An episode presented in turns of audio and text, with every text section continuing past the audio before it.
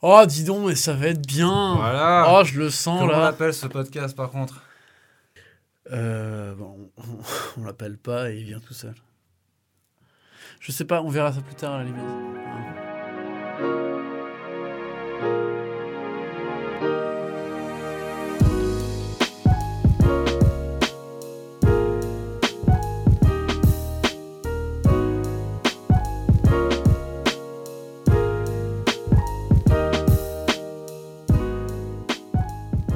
Bienvenue sur le nouveau podcast d'actualité de comicsblog.fr. Oh Ça s'appelle comment, euh, Corentin Ça s'appelle le Fresh Start. Ah là là, fresh, parce que Fresh Start. Ouais, parce et- que le nom et- était et tellement. Art. euh, voilà. Vous Voilà. Arnaud Kikou, un grand auteur qui s'ignore. Exactement.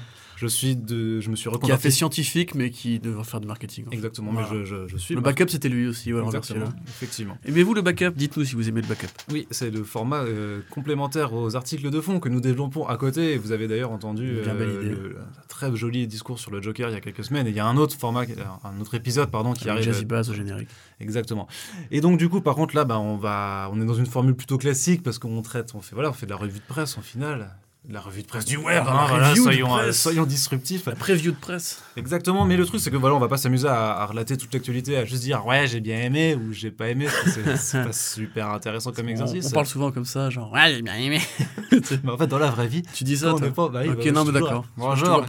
Bonjour, une baguette de pain, s'il vous plaît. Ok, d'accord. C'est bon. Allez. Merci, voilà, le but c'est on prend quelques sujets d'actu qui nous ont bien botté, on en parle, on commente, on essaie de débattre un petit peu parce que dans même si euh, vous ne nous connaissez que sur par l'écrit ou peut-être par l'audio, en fait, il faut savoir que Corentin et moi on est assez divergents, euh, j'ai envie de dire euh, dans, dans nos avis. Divergence. Et voilà, divergence, pas pas Convergence. non Eh plus. oui, bien sûr que non. Il n'y a pas de terre parallèle. Et on adore faire des petits jeux de mots en référence aux comics, voilà. Tu postes quand ce podcast? Tu avant la, avant, avant la finale ou euh, Avant la finale, oui, oui, il arrive. avant la finale Ah, bah, allez, quand la vous l'aurez écouté, Allez, allez, les gars, France, on- allez les Bleus, Croatie on est tous ensemble, On incroyable. va être champion du monde. On est, on tellement bien. Voilà, en tout cas, vous voyez qu'on est survolté hein, pour, Ouh là là euh, là pour cette petite relance. Voilà, on espère que ça vous plaira. feu.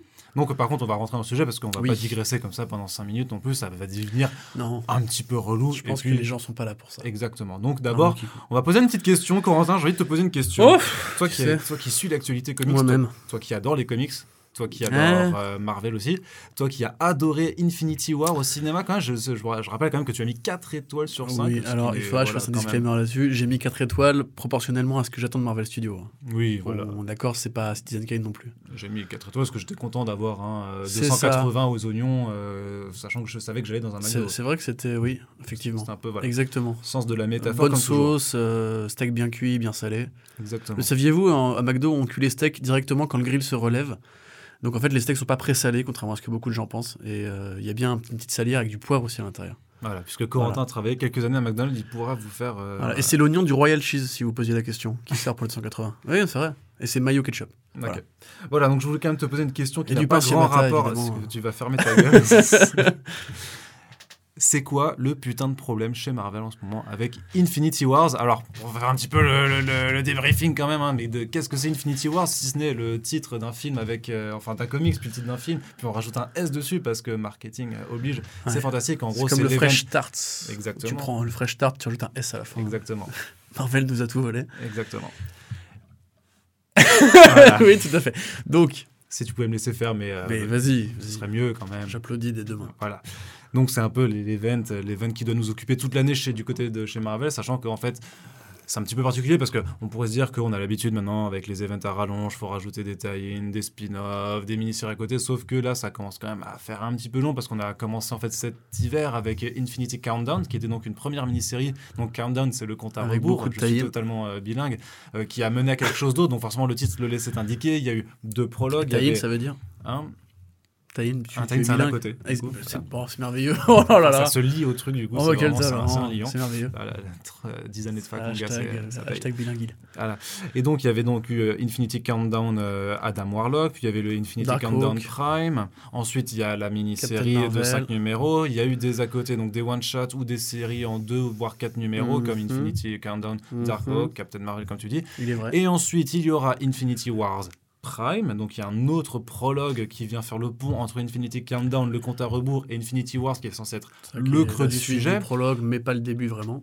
Exactement. Et ensuite, il y a Infinity Wars, donc la mini-série en tant que telle. Sauf qu'on a appris ces derniers temps, en plus, qu'il y aurait des mini-séries en deux numéros qui s'appellent Infinity Warps. Donc là, on rajoute un P en plus du S, mot contre triple, et je gagne le banco. Et euh, c'est quoi le concept d'Infinity Ok. Warps? C'est de mélanger des personnages Ah. euh, entre eux, donc c'est de faire du mash-up, c'est-à-dire qu'il y a par exemple un mash-up entre Moon Knight et Spider-Man qui s'appelle Arach Knight. Il y a un- le truc entre Black Panther et euh, Ghost Rider qui est euh, Black Rider, je crois. Ouais, Ou Ghost Panther, non, c'est Ghost Panther, Ghost Panther, voir. c'est encore mieux que Black Rider. Oui, parce que. Black Rider, c'est un peu. Ouais, c'est Ouais. pas, Non, t'as le Black Racer chez DC. Et, bien. exactement. Et voilà, donc, et on a appris maintenant qu'il y avait encore. euh, Qu'est-ce qu'ils ont annoncé? Ah oui, une mini-série sur Sleepwalker. Alors, Sleepwalker, c'est un petit peu comme euh, Darkhawk, c'est un personnage qui a été créé dans les années 90, qui avait un petit peu de succès, plus ou moins à l'époque, et que, ben, par, la, par, la, euh, comment dire, par les délices et la magie du scénario de Jerry Duggan, Le qui est quand même. euh, le truchement du scénario qui est quand même euh, occupé, en fait, sur la mini-série principale, de, de- enfin, sur tous les 20 depuis les débuts. Euh, on, va, là, on va faire revenir le Sleepwalker parce qu'il y aura des perturbations dans la réalité, sachant que les Infinity Warps, là, c'est mashup de héros aussi, parce qu'à priori, dans Infinity Wars, il y a du Thanos, il y a des gemmes de l'infini, ça se rapporte Des réalités à- croisées. voilà, ça, ça- donc des réalités croisées, Fusion des- de terre et voilà, des fusions selon ton de habitude. personnages. Chez- Voilà, et Pas et Corentin, tu penses que c'est de la merde Alors, euh, il y a plein de choses à dire. Euh, moi, personnellement, je trouve qu'il y a un vrai problème. Pardon, il y a un vrai problème avec Marvel en général depuis quelques, quelques mois. En fait, depuis Marvel Legacy, je trouve qu'ils est parti sur une bonne dynamique qui était de dire euh, on arrête les relaunchs à, à tout craint, on repart sur une vraie numérotation, on repart sur ce que les gens veulent savoir, c'est-à-dire moins de. euh, On arrête les events aussi. on arrête les events, effectivement, c'était une des promesses. Et puis on revient à une forme d'essence pure, bon, qui n'était pas forcément la meilleure, euh, je pense, personnellement, parce que j'aimais bien l'idée qu'on pouvait créer de nouveaux héros, Et les faire coexister. et les faire coexister, effectivement, ouais, avec d'autres. Bah, c'est ce qui se passe chez, chez plein d'autres. euh, Enfin, chez DC en l'occurrence, où tu as différents héros qui, qui coexistent et compagnie. Et chez Marvel, en fait, ils ont voulu comme ça ramener le steak frites, un petit peu comme dirait Dan Didio, avec euh, un- une démarche qui était pas trop malhonnête et qui était sanctifiée par Wolverine, en plus à l'époque, qui était ramenée à la fin de Marvel Legacy. Et puis là, du coup, en fait, tu as commencé à voir en quelques mois que passer le cap des numéros 100 et compagnie, enfin des numéros centenaires en compagnie qui, qui faisaient euh, des numéros événementiels à, euh, à vendre, Mm. avec, les, avec les, les variantes qui vont bien et compagnie. Ah, du Iron Man 600, du Thor Voilà, 700, Captain America 700, etc. Spider-Man 800. Despicable Deadpool 300, etc., qui est revenu après au numéro 1 avec Deadpool 1, etc., malgré ce que les gens pensaient. Euh, et en définitive, tu vois, tu arrives à cette espèce de. tu retournes à la politique euh, qu'avait fait Joe Quesada et avec Cebulski, c'est-à-dire en fait, tu continues avec une ère de relaunch, etc. Et Sachant qu'effectivement, c'est des changements aussi qu'on observe alors que Axel Alonso s'est barré et a été justement remplacé par euh, CBC Tout à fait. Et est-ce que c'est les- le truc, c'est que euh, Legacy c'était un peu déjà une sorte de, de mi-retour en arrière par rapport à toute euh, l'initiative New Different pas justement parce que vraiment. Parce que, en fait, c'est, c'est un- ça- c'était vendu comme ça, mais en fait, quand tu vois là le, le numéro, il pourrait même, tu vois, à la limite se reposer sur le côté. En fait, euh, depuis le début, c'était prévu, parce que quand tu vois Legacy, en fait, ils avaient toujours prévu le plan de Jason Aaron sur les Avengers. Mais, oui, mais tu sens que Legacy c'était quand même pas si prévu que ça. mais je dis pas que c'était prévu, je dis qu'ils peuvent s'arranger pour euh, faire croire que c'était prévu, tu vois, ils peuvent rattacher les wagons. Le truc, si tu veux, c'est que genre depuis quelques mois, donc t'as ça, t'as le, le relaunch de Wolverine dont on a parlé dans un podcast, euh, enfin dans un, un backup récent. Précédent, qui- mais qui, précédent, que vous qui écouterez. ça, ça, c'est du foreshadowing les gars, Ah c'est pas possible, les timelines sont séparées. Euh, et du coup, en fait, on en est à ce niveau où, euh, moi, clairement, j'en peux plus de cette espèce de proximité entre cinéma et comics. Je dis pas que c'est malsain, parce qu'en finalement, euh, il y a plein de trucs bien qui en sortent. Mais Infinity Wars, l'année d'Infinity War, avec Thanos et le forcing de Thanos avec Donny Cates, le Thanos de Jim Starlin qui est revenu récemment, cette Infinity Wars qui porte le nom et qui revient sur les gemmes de l'infini, et en plus, ils partent sur un bail qui est très inspiré de Convergence. Enfin, il n'y a pas 40 façons de le dire. Hein. C'est... Mais si, c'est juste qu'au lieu de voir deux, deux héros de terre parallèles qui vont s'affronter, tu as les mêmes principes de mini-série en deux numéros. Oui, alors éditorialement euh, parlant, sur le même principe que Convergence Oui, mais dans l'édito, mais fusion, pas dans, pas vois, dans pas de la Oui, fusion. je veux dire fait, pas dans si l'histoire quand même. faut- Non, mais dans l'histoire, on n'en sait rien. L'histoire, pour l'instant, on l'a pas encore vue. Mm. Le truc, si tu veux, c'est que ça me paraît vraiment. euh, Ce qu'on va faire Thanos is the new Telos. Je sais pas en fait comment dire, tu vois, j'imagine vraiment Cebulski qui, qui s'est téléporté dans les années 90, à l'époque où on vendait des jouets, euh, tu vois, où on disait, regardez, lui c'est le Batman et le Joker, on les a fusionnés, regardez, c'est le Bat Joker, tu vois. Oui, pardon, Scott Snyder, excusez-moi, la progressive Scott Snyder est intervenu dans, Surtout qu'il l'a dans ce en podcast. Bah voilà, tout à fait, effectivement. Mais vous voyez, en fait, cette espèce de côté, genre, on fusionne tel personnage, tel personnage. À l'époque, c'était un peu cool, vous voyez, de vendre des goodies avec des, des héros qui Ah, avaient des c'était bras, des bras mécaniques. Euh, amalgame, euh. voilà, tout à fait, exactement. Et euh, enfin, j'ai l'impression qu'on est, on est retourné 20 ans en arrière, quoi. Genre, les mecs savent plus comment vendre leurs trucs. Moi, je trouvais que Secret Wars, bon, l'idée était pas si conne, euh, et c'était même mieux fait que euh, Convergence en termes de- d'exploration. Oui, mais parce que. Secret Wars, ça s'inscrivait aussi dans la continuité du run de Hickman, et que c'était un Tout à fait, tout à aboutissement. fait. Alors que Alors Convergence, que ça, a été mené Là, pièces là, pour là, masquer Infinity un Wars, déménagement. En fait, je, je vois pas du tout d'où euh, d'où naît l'idée, pour commencer. Ensuite, clairement, j'ai pas envie de lire. Enfin, je... qui, qui vraiment, qui a envie de lire ça? Je veux dire, que ça, requins. ça fait kiffer qui en fait? Ça fait kiffer les gamins de 5 ans. Genre, attendez, c'est. On a mis une potara à Superman, une potara à Batman, ça fait super bat, et- mais attends, mais tu, tu vends, tu vends trois numéros de ça. Une fois que le gimmick il est passé, qu'est-ce que tu racontes comme histoire vraiment? C'est moi ça me paraît vraiment du- d'un tel niveau en fait de bêtises et de facilité éditoriale que je me dis mais en plus t'intègres ça à Ah, Infinity Wars qui est euh, C'est de la saucisse? mais pardon, je vais être plus diplomate, mais oui, oui, c'est de la saucisse. Mais en fait, vraiment, en fait, je crois qu'il y a un vrai problème d'idée euh, chez Marvel. C'est-à-dire qu'ils se sont dit, les relaunchs en pagaille, on s'en sort pas parce qu'on n'arrive pas à créer de, de volume et de continuité sur le long terme. Du coup, on va revenir à un truc qui est censé être un nouveau départ. Et en faisant un nouveau départ, en fait, on amalgame des idées éditoriales de marketeurs d'il y a 20 ans avec la même hypocrisie que depuis des années chez Marvel, c'est-à-dire en gros, on vend, on vend, on vend. Et ce qui compte, en fait, ça, pénalise les, auteurs, vraiment, parce qu'eux-mêmes font des bonnes histoires. Il y a plein de très bons trucs qui se font chez, chez Marvel. T'as Venom, t'as Thor et compagnie. Et moi, personnellement, en fait, les events à tout craint comme ça, ça me fait chier. Euh, je trouve que ça raconte rien de spécial. Il y, a, y a encore plein de questions à poser sur l'univers Marvel, tu vois, genre ce que fait Jason Aaron avec les origines vraiment de, de ce monde, avec les, les Avengers d'il y a moins un million. On peut dire que c'est éditorial et compagnie, mais lui, il tient, son, il tient son idée, tu vois, et pour l'instant, il la tient bien. Ça, ça me rend curieux. Pour le coup, voir encore Thanos, voir encore les gemmes de l'infini, comme par hasard l'année où ça existe au cinéma, j'ai l'impression de passer pour un vieux con qui dit il y en a marre de la proximité cinéma et comics. Et je sais qu'aujourd'hui, tu vois, c'est un peu un débat, tout le monde a accepté. Mais le rajouter le Infinity Warps derrière, j'ai même DC pour moi, qui est pourtant un, à un bon niveau en termes de foutage de gueule éditorial. Même DC, je pense, aurait pas fait comme ça une espèce de fusion de, de bizarreries. Je trouve que ça existe, hein, je passe pour, pour, un, pour un gros débile. Mais honnêtement, euh, j'ai vraiment l'impression qu'on on parle comme si j'étais un gamin, tu vois, à qui on vend un goodies. J'ai envie de te dire que quand même les Dark Knights de Dark Knights Metal, c'était quand même le même Oui, délire. c'est hein. c'est- deux ouais. personnages. Mais, euh, mais c'est enfin, moins DC que que Snyder, tu vois. C'est-à-dire que c'est pas l'initiative d'un tout un éditeur, c'est un auteur à qui on peut plus rien dire. Et quelque part, c'était concentré dans une espèce de d'obsession que lui avait en tant qu'auteur bizarre sur Batman. Mais en tant que tel, que on n'a pas vendu Metal comme un, un event où Batman fusionnera avec d'autres mecs. On a, on a vendu Batman, enfin Metal, pardon, comme un event où Snyder ferait un, un opéra punk rock bizarre et absurde, comme il l'avait dit lui-même, en mode années 80, laser, euh, pochette d'album de rock et compagnie. Ouais. Du coup, ça a toujours été vendu comme un truc bizarre. Là, qu'on en fasse un événement de l'été, euh, enfin de l'été ou de l'année même, hein, euh, tout simplement. Bah, vu que ça s'étale sur toute l'année. Voilà, et qu'on qu'on te dise en plus, tu vas les payer deux mini-séries à chaque fois, c'était Ah, que. 4 dollars en plus en numéro, forcément. Ouais, c'est dingue. Enfin, je- personnellement, T'en je- as 10, t'en as 10, donc t'as 80 dollars. J'ai vraiment envie en fait que Marvel se casse la gueule là-dessus. hein. Honnêtement, comme Convergence s'est cassé la gueule, parce qu'au bout d'un moment, tu peux pas faire le, ça. Le premier mois avait marché quand même. C'est quand même dingue que les mecs ne, ne- ne se regardent pas entre eux et voient les erreurs que l'un que l'un fait et que l'autre ne fait pas, tu vois. Déjà, des mini-séries en deux numéros, c'est très compliqué à vendre. Tu peux pas raconter un truc très conséquent en deux numéros. Mais en plus, il va falloir que chaque mini-série justifie le gimmick. Et moi, je le vois très bien venir. Ça va être comme pour Amalgam, où c'était quasiment que des one-shots, tu vois. Où en fait, tu as les premières pages où tu as des résumés de dialogue où en fait, ils fusionnent les deux, les deux origin story. Tu vois les pouvoirs, comment ils s'appliquent, tu vois. Genre, tu as vu le Batman euh, Wolverine.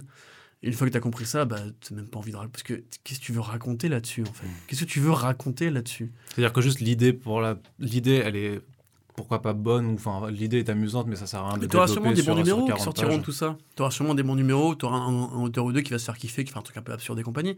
Mais derrière, l'initiative éditoriale, c'est du foutage de gueule. C'est du foutage de gueule. Enfin, c'est vraiment. euh, c'est Dragon Ball Heroes. C'est vraiment ça. C'est genre, imaginons euh, si euh, Son Goku fusionne avec Trunks, tu vois. T'es là, bon, c'est marrant, c'est marrant sur le papier.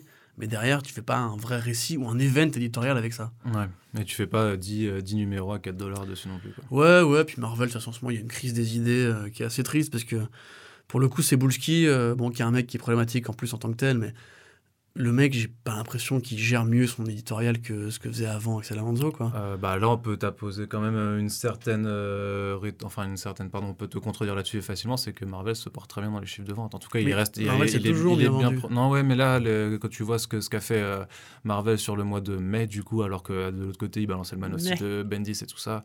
Euh, non, ils sont, ils sont Mais pas mal. la stratégie de Marvel, si tu veux, c'est toujours comme la stratégie des numéros Mais après, 1, en fait. par contre, ça par contre, mais par- ça va pas dans la durée. Non, mais par contre, ce que je peux te dire, c'est que ils n'ont pas vendu en tout cas sur les Infinity Countdown. Enfin, forcément, tu retrouves toujours Oui. les numéros 1 dans le top 10 et tout ça, mais disons que clairement, par contre, l'initiative Fresh Start et euh, les- leur Mais relaunch oui. a mieux Mais oui, fonctionné en tout cas en termes c'est de pareil, vente. bon, mais. c'est toujours pareil aussi, c'est on a mis la, la, la, vla, la vla de variante covers, euh, on en a fait commander oui, plein oui, de oui, aux et puis ça retailers. reste des numéros 1 qui du coup spéculent euh, à balle. Mais en vrai, c'est pareil, l'Infinity Countdown, t'as quoi t'as, Je sais plus, t'as, t'as le Prime, le Prime Alpha, je sais plus Enfin, t'avais Prime et Adam Warlock pour les. Voilà, c'est ça, mais genre déjà, tu vois, quand l'Infinity Countdown 1 est arrivé, t'avais déjà deux numéros avant qui étaient des pré-numéros 1. Comme pour Et Mar-. Marvel a une obsession pour euh, ce retour systématique au début, tu vois, ce retour systématique au numéro 1 qui est La toujours censé être un point d'entrée et un point d'ancrage, mais qu'il est de moins en moins, parce que maintenant, il y a tellement de numéro 1 que tu peux plus vraiment t'y retrouver. On est arrivé à un tel point, en gros, vous avez le numéro 1 et en dessous, vous avez le numéro 698 qui correspond à l'ancienne numérotation. C'est-à-dire que maintenant, en fait, ils savent que les numéros 1 vendent, et on le voit dans les chiffres, quelque part, ça, reste toujours dans, dans- les pics, quelque part. Mais derrière ça, en fait, le problème, c'est qu'à force de faire ça, je pense, tu... on parlait du renouvellement des, des- lecteurs. Je pense qu'un lecteur, si tu veux, qui se bouffe 4 volumes d'une même série avec juste une équipe créative qui change en 4 ans, à la fin, tu vois, non seulement il s'y perd, mais en plus, il voit pas le principe des comics qui est la continuité et la durée et le fait de prendre un run, comme ce qu'a fait euh, Jason Aaron sur Thor, où on doit déjà être un numéro assez, assez élevé, tu vois, mais on est toujours au numéro 3, là, tu vois. Moi, personnellement, je, je dirais que c'est cosmétique, parce que c'est un numéro de numérotation, effectivement, ça change pas la qualité de la série. Mais derrière, en fait, tu vends un relaunch, en fait, en gros, tu vends du vent, quelque part. Tu vends euh, un truc que tu avais déjà avant, limite, tu changes des trois bails par-ci par-là, et... Tu vends du vent, tu tu, vends, vends ouais. quelque chose que tu avais déjà avant. Oh là là, Petite allitération. dans la poésie, les gars. Et du coup, en fait, qu'est-ce le, qui- le nouveau Necfeu, t'avais qu'est-ce qu'il y a de. C'est vrai, je suis très, blanc comme lui. Et c'est vrai que. euh, Putain, tu, me- tu me déconcentres, c'est horrible. Tu Euh, ça fait t'arrives à ce niveau, en fait, si tu veux, où en fait, tu dis, mais en quoi le Fresh Start, c'est un événement, tu vois? Genre, en fait, c'est juste, on a pris lui, on l'a mis Mais là. tu vois, moi, j'a- j'assimilerais même pas ce Infinity Countdown et Infinity Wars vraiment à toute l'initiative Fresh Start. ça. En fait, Mais- euh, pour moi, c'est limite quelque chose qui peut-être qui a été mais ça planifié en arrive en amont. coercition, tu vois. Ouais. C'est-à-dire que c'est la réponse à deux logiques. La logique numéro un qui est de dire euh, chaque année il faut du renouvellement. Tu vois, chaque année il faut qu'on mette lui à tel endroit, lui à tel endroit, à part si ça marche vraiment très très bien. Et chaque année il faut le gros événement, ça peut être Original Sin, ça peut être Captain America avec Hydra et compagnie, tu vois. Secret Empire. Secret Empire, merci. Et en fait tout ça, tu vois, parti par un truc qui est toujours la course vers l'avant, la course vers Ouais, l'avant. bah, c'est de l'accélérationnisme. euh, Oui, exactement. Ouais. C'est-à-dire qu'en gros, il faut truquer un peu les chiffres de l'industrie qui est un peu en berne, en créant, en créant de l'event tout le temps, tout le temps, Mm. tout le temps, en créant des numéros 1 tout le temps, tout le temps, tout le temps, au lieu d'assumer en fait que les comics juste vendent moins qu'il y a 10 ans et même qu'il y a 20 ans, et que bah, à la limite, tu parles à des passionnés et tu te fais la thune avec le cinéma, quoi. Yes. Après, moi, ce que je trouve vraiment le plus dommage par rapport à ça, c'est juste, il y avait quand même cette promesse avec Legacy, machin, de dire on fait plus d'events. Six mois après, euh, Alonso se barre et euh, t'as CB qui annonce ensuite Oui. Infinity Countdown. Puis ils font tellement plus d'events qu'un seul event leur tient toute l'année, quoi. C'est euh, Ouais, c'est ça. Non, mais c'est. le countdown, t'as l'Infinity Wars, Infinity War, Warps. Genre, Bah après, le Warp, c'est un à côté du coup. C'est un tout. Il y a les 30. Pour l'instant, on n'a pas encore les sollicitations complètes d'octobre, donc on sait pas jusqu'à quand euh, ça va se terminer Infinity Wars, mais pour l'instant, j'ai compté. Et on me dit pourtant que c'est peu pour un event Marvel, mais il y a quand même 34 numéros. Putain, mais c'est énorme, mec. Je trouve, je trouve, c'est- je trouve quand, ça- quand même que ça fait attends, beaucoup. Alors, honnêtement- 34 numéros, certes, c'est étalé sur 10 mois, mais euh, 34 numéros pour. euh, Franchement, tu, tu le dis à un pote, euh, t'es chez Marvel, t'as Infinity Wars, et derrière t'as Infinity Warps. Le mec te prend pour. Enfin, il te regarde en mode genre, ouais, pas mal de jeux de mots, mais t'es genre. Limite, tu passes pour un con en en parlant, quoi. C'est un peu grotesque, quoi. C'est comme si, genre, t'avais euh, t'avais eu bah, Convergence et Divergence, tu vois. C'est un peu le même, la même connerie, tu vois. c'est- Sauf que c'était pas 34 Sauf que numéros. Divergence, c'était c'était quoi? C'était deux numéros, un truc comme ça? Convergence? Non, Divergence. Divergence, c'était un numéro. Ouais, c'était un numéro, C'était un. FCBD en fait. C'est-à-dire que là, en plus, les mecs poussent l'idée débile, genre, mais vraiment, on dirait un concept marketing adressé à des enfants, en fait. Hmm. J'ai Ah l'impression. mais euh, le truc du tableau, tu sais, j'avais fait à l'époque, euh, j'avais dessiné, euh, enfin écrit Infinity War, j'avais juste rajouté le S après dessus. En fait, c'est la même chose. Et, et même de toute façon, même dans la typo du titre, c'est vraiment le- la, la même, la même, la même illustration. Enfin, t'as vraiment Infinity Wars avec un P qui vient un peu se glisser comme ça au forceps. Donc ils, ils assument le truc, tu vois. C'est vraiment. Ouais, mais. ouais, on rajoute une lettre, mais moi après, je sais pas, il y aura peut-être. Moi, un je pense petit- que le lectorat prendra pas hein, là-dessus. bah, je sais pas, fran- je sais- franchement, je- je- j'ai j'ai envie d'espérer aussi que non, pour, pour montrer que on, on peut s'amuser. Et, et pourtant, il y a, il y a parmi nos, nos lecteurs des gens qui ont envie de voir ça, qui trouvent ça délire. Et quelque part, j'ai envie de les comprendre. C'est sûr qu'il y a des. T'as le droit d'être dans le fun, t'as le Mais droit attends, d'être dans c'est le délire, dans mais c'est l'entertainment. vendu quand même. C'est vendu 10, 10 dollars la, la mini, quoi. Bah, 8, ouais. euh, Ouais, limite, 8, ouais, mais attends, mais 8, c'est. euh, tu prends 16 balles, tu vas chez Urban, t'as un putain de volume, quoi, je veux dire. Oui, bon, après, c'est toujours aussi la différence entre la VF et la VO. Ouais, bah, non, mais quand même, mais, bout d'un euh, moment, Jack, c'est cher. En plus, c'est dispensable. Euh, moi, je suis Je pense que c'est plus sur le euh, côté à la limite dispensable. Je pense, je pense que le, le faire à la limite, faire un petit, euh, tu sais, un- une mini-série événementielle comme ça, qui s'appellerait euh, bon, Infinity Warps, je sais pas, ou euh, Marvel Warps, tu vois, n'importe quoi, un autre truc. non, mais du, coup, pour le faire à part et vraiment dire, Secret les Warps mecs, après, tu on, vois. fait, on fait un. carrément. On fait un, un gros délire, on mélange nos personnages parce que euh, voilà, c'est un truc fun, on le fait à côté, Mhm. ensemble, tu vois, c'est un, un format euh, bien, bien cadré. Plutôt que de le faire à côté d'un énorme event ou je sais pas quoi qui est déjà ultra rallongé, à la limite, c'est pas la même approche que t'as. À la limite, t'assumes plus Ouais, effectivement de faire, tu vois. Je pense que ça aurait Après, ils été. euh, feront une fusion avec les comics Marvel, les comics Star Wars, pardon, ils appellent ça Star Warps. Tu vois. Star Wars. Genre, les mecs, vraiment, c'est sans limite. Genre, tant qu'on peut vendre, on y va, on se fait kiffer. euh. Allez, bon, on verra de toute façon. Ça, donc voilà, ça arrivera cet automne et on essaiera quand même. Mais il y a de très bons comics chez Marvel, hein. c'est pas un procès oui. d'intention, il y a vraiment de très bonnes séries, mais, C'est juste cette partie-là en mais tout là, cas. en, de- en tout cas, en l'occurrence, c'est Bullski, il a un an pour convaincre et pour l'instant, il y est pas. Quoi. Voilà, donc on va quand même euh, essayer de parler de choses un, Oui. peu, plus, un peu plus motivantes. Voilà, parce que les comics, bon, ça va bien deux minutes, mais nous sur Comics Blog, Ouais, non, j'a- les j'adorais comics, faire cette euh, blague avant, tu vois, mais les comics, c'est que on s'en branle. putain, Ah, c'est que pour se voilà. torcher, quoi. tu vois. c'est cool, quoi. Tu qui lit encore De toute façon, on est en 2018.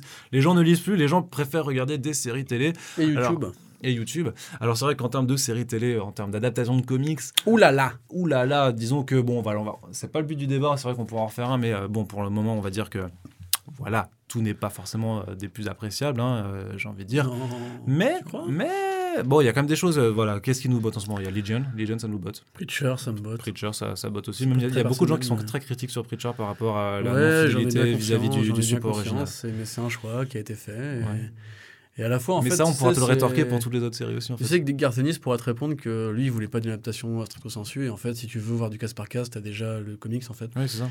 Et au bout d'un moment, moi, je trouve que les choix qui ont été faits, ils sont juste logiques en termes de. Parce que si la série avait été aussi ambitieuse que les- que que les- eh, que Noël Comics, elle aurait duré une saison, tu vois. C'est parce que justement, ils font des choix qui sont raisonnables et sincères qu'ils peuvent se permettre d'être encore là avec leurs faibles audiences qui sont de moins d'un million de spectateurs quand même. Ouais. Ce qui est très peu. Genre, Walking Dead, c'est quoi? C'est 9-10 Oui, millions? mais après, Walking Dead, Euh, ben, quand même, ça reste pas. Du point de vue d'un mec qui fait du marketing hein, ou de la- de l'analyse d'audience ou qui est même un mec qui travaille dans une chaîne de télé, c'est de l'adaptation de comics, tu vois. Pour lui, il, il différencie pas.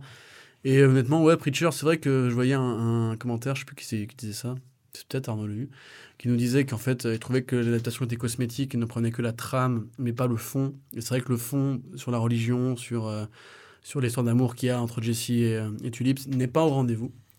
Mais à la fois, c'est une lecture d'un fan sur un comics, je trouve ça assez intéressant. Et quelque part, je pense que ce sera le cas aussi pour beaucoup d'autres séries, comme Watchmen par exemple. Voilà, puisque c'était un peu ce, dont on voulait parler là, c'est un peu de se dire que les prochaines années ont l'air de vouloir nous apporter des séries télé qui, ont l'air de changer la donne, en, fait, en, termes de moyens, en termes d'ambition, parce qu'on on a eu quand même des premières annonces euh, concernant justement le euh, projet de série télé Watchmen sur HBO. Il y a aussi euh, l'adaptation de Why the Last Man sur la chaîne euh, FX. Avec des premières annonces de, de casting quand même, parce Tout que c'est pas n'importe Euh, quoi. The Donc on a... Last Man Hein ouais. Ouais, donc du coup, tu as Diane Nelson, qui est donc la maman de, de Clark dans Man of Steel, donc une très grande actrice qui a fait Martha. beaucoup, beaucoup de films. C'est Martha, c'est la fameuse Martha, effectivement. Mais il y aura Martha donc dans les The Last Man. On attend vos commentaires Twitter, euh, très drôlatiques comme d'habitude. Euh, Il y aura Imogen Poots, donc euh, pareil, très très bonne actrice, euh, donc qui a fait un peu des choix de carrière un peu compliqués, mais qui joue donc dans euh, I Kill Giants. I Kill Giants, ouais, l'adaptation du comics euh, de Joe euh, Kelly. de Joe Kelly, merci, et Kenny Imura. Euh, vous avez aussi donc l'acteur de Dunkerque, dont je vais pas me retenir le nom, euh, malheureusement. Vous avez la Shanna Lynch qui joue dans Captain Marvel et quelques autres euh, de très bons, enfin de, de profils relativement. Non, mais bons. surtout, c'est c'est des acteurs de Cinoche, quoi. Oui, et puis Michael Green, donc euh, showrunner de American Gods, réalisateur du, du, du Crime de l'Orient Express. Donc, bon, un profil un peu, un peu particulier parce qu'en l'occurrence, lui a, a fait autant de merde que de trucs bien. Et vous voyez son CV, il a toute une liste de projets un peu honteux. Il était pas sur Green Lantern euh, Ouais, il était sur 2011, Green Lantern. En fait, il était sur plein de trucs, mais c'est un peu comme David Goyer, tu vois. C'est souvent le mec qui greffe à des conneries. Tu sais pas si c'est lui qui a raté ou si c'est lui qui a réussi un truc, en fait. Euh, par exemple, sur American Gods, il était évidemment avec Brian Fuller. Du coup, tu sais pas si c'est Brian Fuller qui a réussi la série ou si c'est lui. Et du coup, ça, c'est un peu inquiétant. Après, ils ont l'air de partir sur un truc qui est assez fidèle. En tout cas, dans le casting, il n'y a rien qui dénote, à part peut-être juste le physique de Yorick, qui a euh, une tête relativement euh, commune et très banale de mec euh, lambda dans la BD, et là qui parle sur un physique beaucoup plus juvénile, Et, Et très atypique quand même. très atypique, ouais. Qui, enfin, je pense pas qu'on l'aurait casté pour, euh, pour le poster boy du mec un peu paumé de 30 ans, tu vois.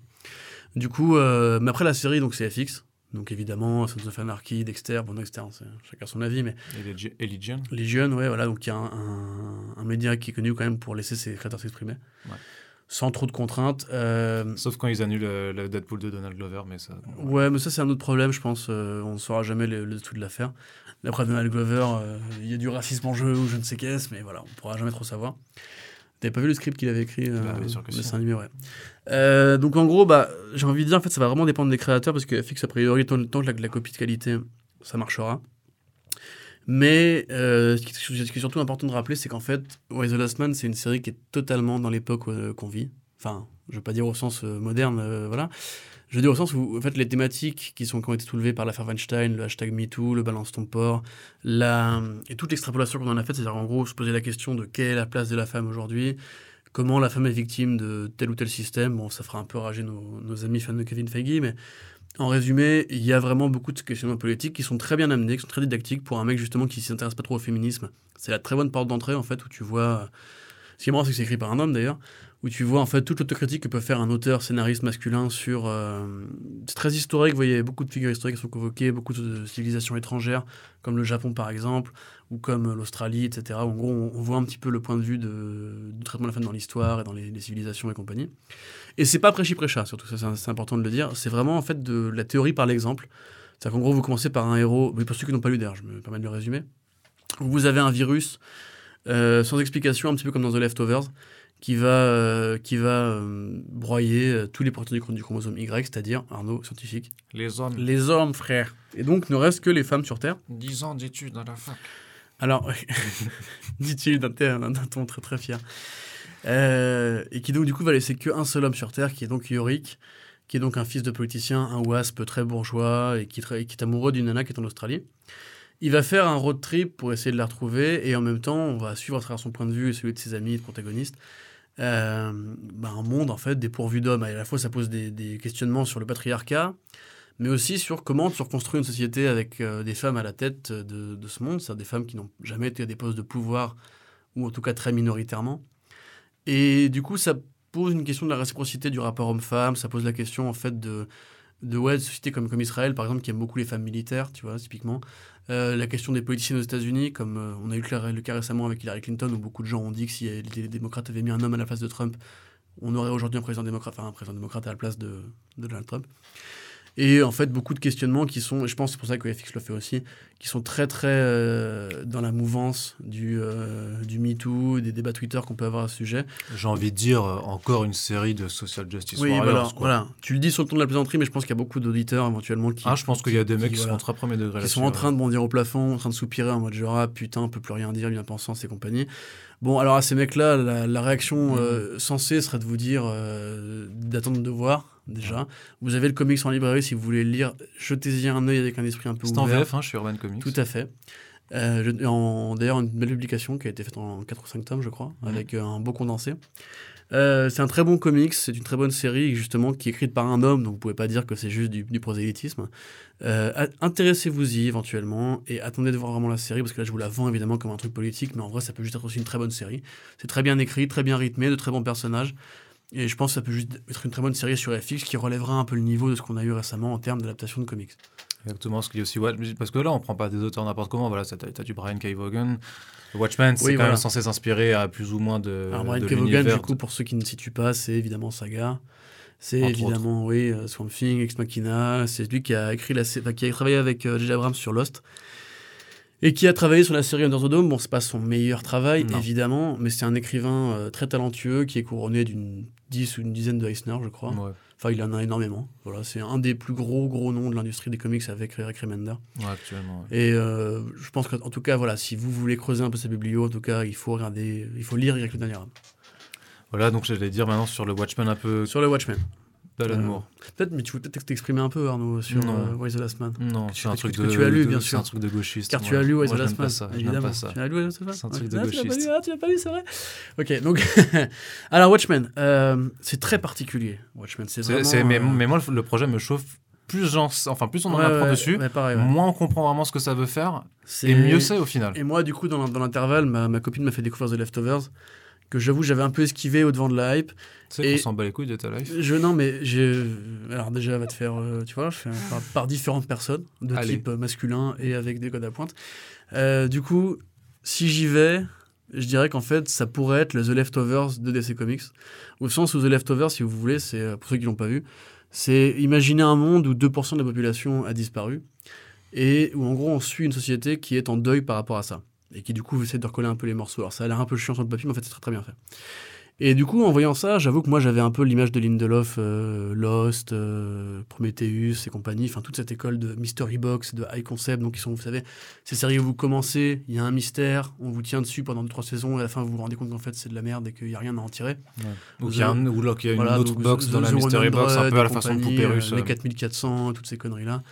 Et ben en fait, euh, du coup, tu vois vraiment le parallèle qui, était, qui est fait par rapport à ce que veut faire Lindelof sur Watchmen. C'est-à-dire qu'en gros, il va écrire la suite apocryphe de Watchmen au sens où si vous voulez c'est pas vraiment les héros de Watchmen alors Corentin pour ceux qui sont illettrés comme moi qu'est-ce que ça veut dire Hein apocryphe? Ah apocryphe euh, c'est un terme euh, biblique qui veut dire tous les textes qui, qui sont pas reconnus par la par l'église mais qui font partie de la Bible.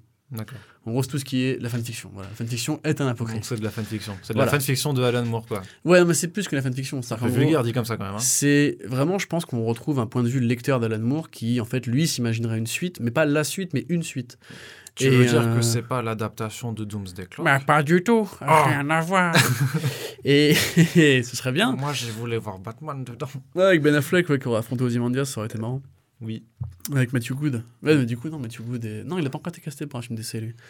J'allais dire, ça aurait été marrant de voir le père de Flash. qui Par contre, Dr. cho- Manhattan, chose curieuse, euh, c'est que Jeremy Irons, qui est le Alfred de, Oui, de. Films, a rejoint cette, euh, Un cette série. transfuge, effectivement, mais je Mm. crois qu'il y en aura probablement d'autres, a priori.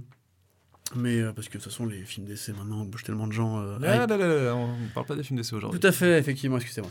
Donc, euh, en résumé, voilà, la, la- la suite est fait très The Leftovers, où c'est vraiment euh, l'idée, en fait, qu'un monde qui a perdu donc, une partie de la population new-yorkaise, ce qui représente des millions de gens, en fait. Oui, donc c'est parce que dans le fait que ça se passe après Watchmen, c'est que l'attaque de Manhattan, Oui, alors, si on parle du film ou de, fait. ou de la créature, non, c'est parce non, que du comics. Voilà, du comics, comics. parce que c'est une créature extraterrestre donc, ça. qui n'est pas réellement extraterrestre. c'est un, un monde qui pense que les aliens ont attaqué euh, New York, enfin Manhattan, et euh, du coup bah, vit dans le deuil avec, ouais. et l'impatience, ou, l'impatience ou euh, la peur en fait d'une attaque alien. Et on a bien vu sur l'image de tournage qu'il y a des espèces de, de graffitis qui évoquent l'idée que les gens savent, enfin pensent que les aliens sont parmi nous et, et compagnie.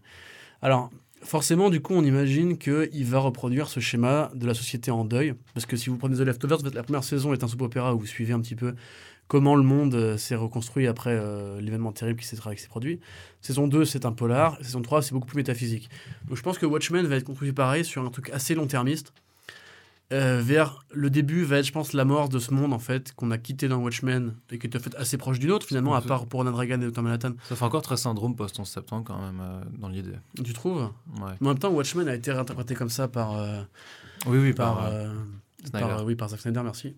Mais je pense que de toute façon, l'imaginaire post-11 septembre, il fait partie maintenant de la culture américaine. Mais en fait, c'est même beaucoup plus que ça, en fait, puisque finalement, de quoi parle Watchmen, tu vois? De, Watchmen parle de la, la guerre froide, de l'image du super-héros, de la place de la justice et de l'héroïsme, euh, enfin de l'imaginaire en tout cas des comics dans euh, notre monde réel. Et je pense que justement, c'est un truc qui est devenu beaucoup plus actuel aujourd'hui, c'est-à-dire que si les comics ont perdu un peu de leur superbe, les films sont là aujourd'hui pour nous rappeler que les super-héros existent dans l'imaginaire, même s'ils font beaucoup moins de trucs réalistes que qu'ils le feraient dans les comics. Mais est-ce que tu penses qu'à l'instar de Watchmen, euh, en- dans le, par rapport au, au, média, au médium comics, euh, que la série télé Watchmen peut avoir un discours aussi peut-être méta sur euh, la série télé ou, la, ou le super-héros dans Ah, le, je- dans le format sûr. télévisuel? Euh, bah, Peut-être pas sur le super-héros, mais en tout cas dans, le- dans la, la société en tout cas telle qu'elle est construite aujourd'hui, oui, clairement. C'est-à-dire que Watchmen, on peut encore le lire aujourd'hui comme une lecture de ce qu'étaient les États-Unis et le monde au moment de la guerre froide. C'est pour ça que je comprends toujours pas pourquoi ils ont voulu faire une suite avec Doomsday Clock, puisque finalement c'est c'est presque c'est presque bête, c'est- anachronique en fait. Tu vois, le C'est faire, apocryphe. hein. C'est un... oui. non, anachronique en l'occurrence. Voilà, si tu veux, je t'explique ce que ça veut dire. euh, tu me fais un petit, un petit signe de tête. Euh, mais aujourd'hui, si tu veux, j'ai plus l'impression en fait qu'au-delà de savoir ce que ça va raconter, de comment vont s'intégrer des personnages comme Manhattan ou comme Louis Bou qui est encore en vie à la fin de, de Watchmen le comics, ou est-ce que le monde va découvrir euh, la vérité avec le journal de Rorschach et compagnie.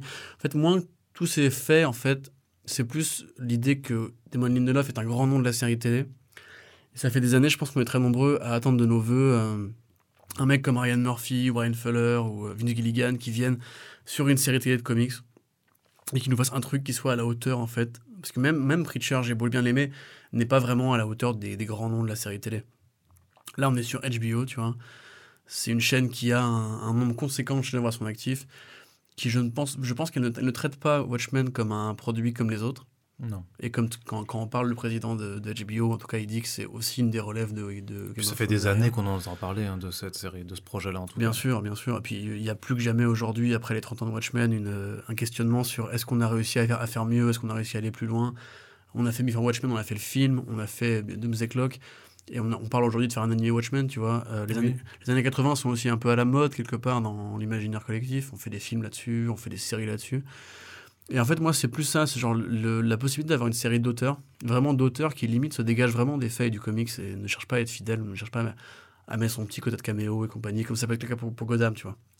Gotham, typiquement, moi j'avais vu Rome de Bruno Heller, je trouvais ça euh, mortel. J'avais quelque part un peu hâte de voir ce qu'il allait faire avec Batman. Et en fait, il tombait dans tous les pièges qu'il fallait éviter. Euh, le fan service, aller trop vite, ne pas réussir à se dégager de mythologie Batman et mettre tous les vilains obligatoires, même mettre David Mazouz en Batman, enfin, ce qui- tout, tout était ridicule. Là, je pense j'ai assez foi en Lindelof pour ne pas parler du hibou, pour ne pas parler de ce qui passait avant, et en fait juste partir des idées d'Alan Moore. C'est-à-dire en Mm. gros des idées sur l'héroïsme, des idées sur la société, des idées sur cette espèce d'Uchronie, qui du coup serait une Uchronie dans l'Uchronie, ou en gros ce serait l'Uchronie d'après euh, la mort, enfin le départ de Manhattan. Et ça, ça m'intéresserait, ouais, clairement. Et puis l'esthétique, s'il peut retrouver un peu d'esthétique à la Dave Gibbons, ce qu'avait fait hein, Zack Snyder, parce que c'est quand même le meilleur film de Snyder, euh, je pas, personnellement, je pense, Ouais, non. euh, Watchmen. Voilà, comme ça, avoir une série qui soit à la base un comics, mais qui s'en dégage pour faire un produit d'auteur, je pense que c'est que tout le monde attend, en fait, tu vois. Les gens ne veulent plus du casse par case, les gens ne veulent plus non plus de la réappropriation par des, des réseaux grand public, laisse-moi finir par, comme ce que peuvent être la CW et Gotham, qui du coup prennent plein de trucs super bien et les, les cassent pour, euh, en pensant que le public est trop con pour comprendre, et qui du coup va juste vouloir des triangles amoureux et compagnie. Là, à mon avis, les gens veulent justement que ce médium que tout le monde connaît maintenant soit pris par les, têtes d'affiche, comme ce que peut faire Scorsese avec le Joker, tu vois, ou que, ce, que, ce que peut faire euh, Ryan Coogler avec Black Panther. Tu vois, Black Panther, finalement, c'est pas une storyline qu'il adapte. Il adapte un univers et les séries et il le remet au goût du jour politicien de Donald Trump, des, des blacks aujourd'hui, avec les manifs de nazis, etc. Tu vois. Mais je pense que c'est ça que les gens veulent. Tu vois. Les gens veulent des grands auteurs qui prennent ce qu'ils aiment et qui le font à leur sauce, qu'on aurait toujours dû avoir, et ce qu'on a eu avec, avec Nolan aussi et compagnie, tu vois. Voilà. Ok, donc euh, Watchmen, euh, Watchmen plutôt le Nolan alors du petit écran.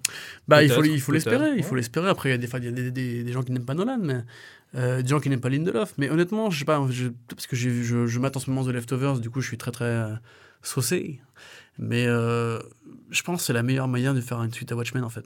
Genre se désintéresser de, de faire une vraie suite et de pas changer les faits du truc original, mais juste de prendre l'esprit dans lequel ce qu'a fait Alan Moore. Alan Moore a pris les personnages de Charlton et plutôt que de raconter la suite du Blue Beetle ou de Question et compagnie, il les a recréés, il les a détournés, il les a, il les a, intégrés dans un propos qui était plus grand.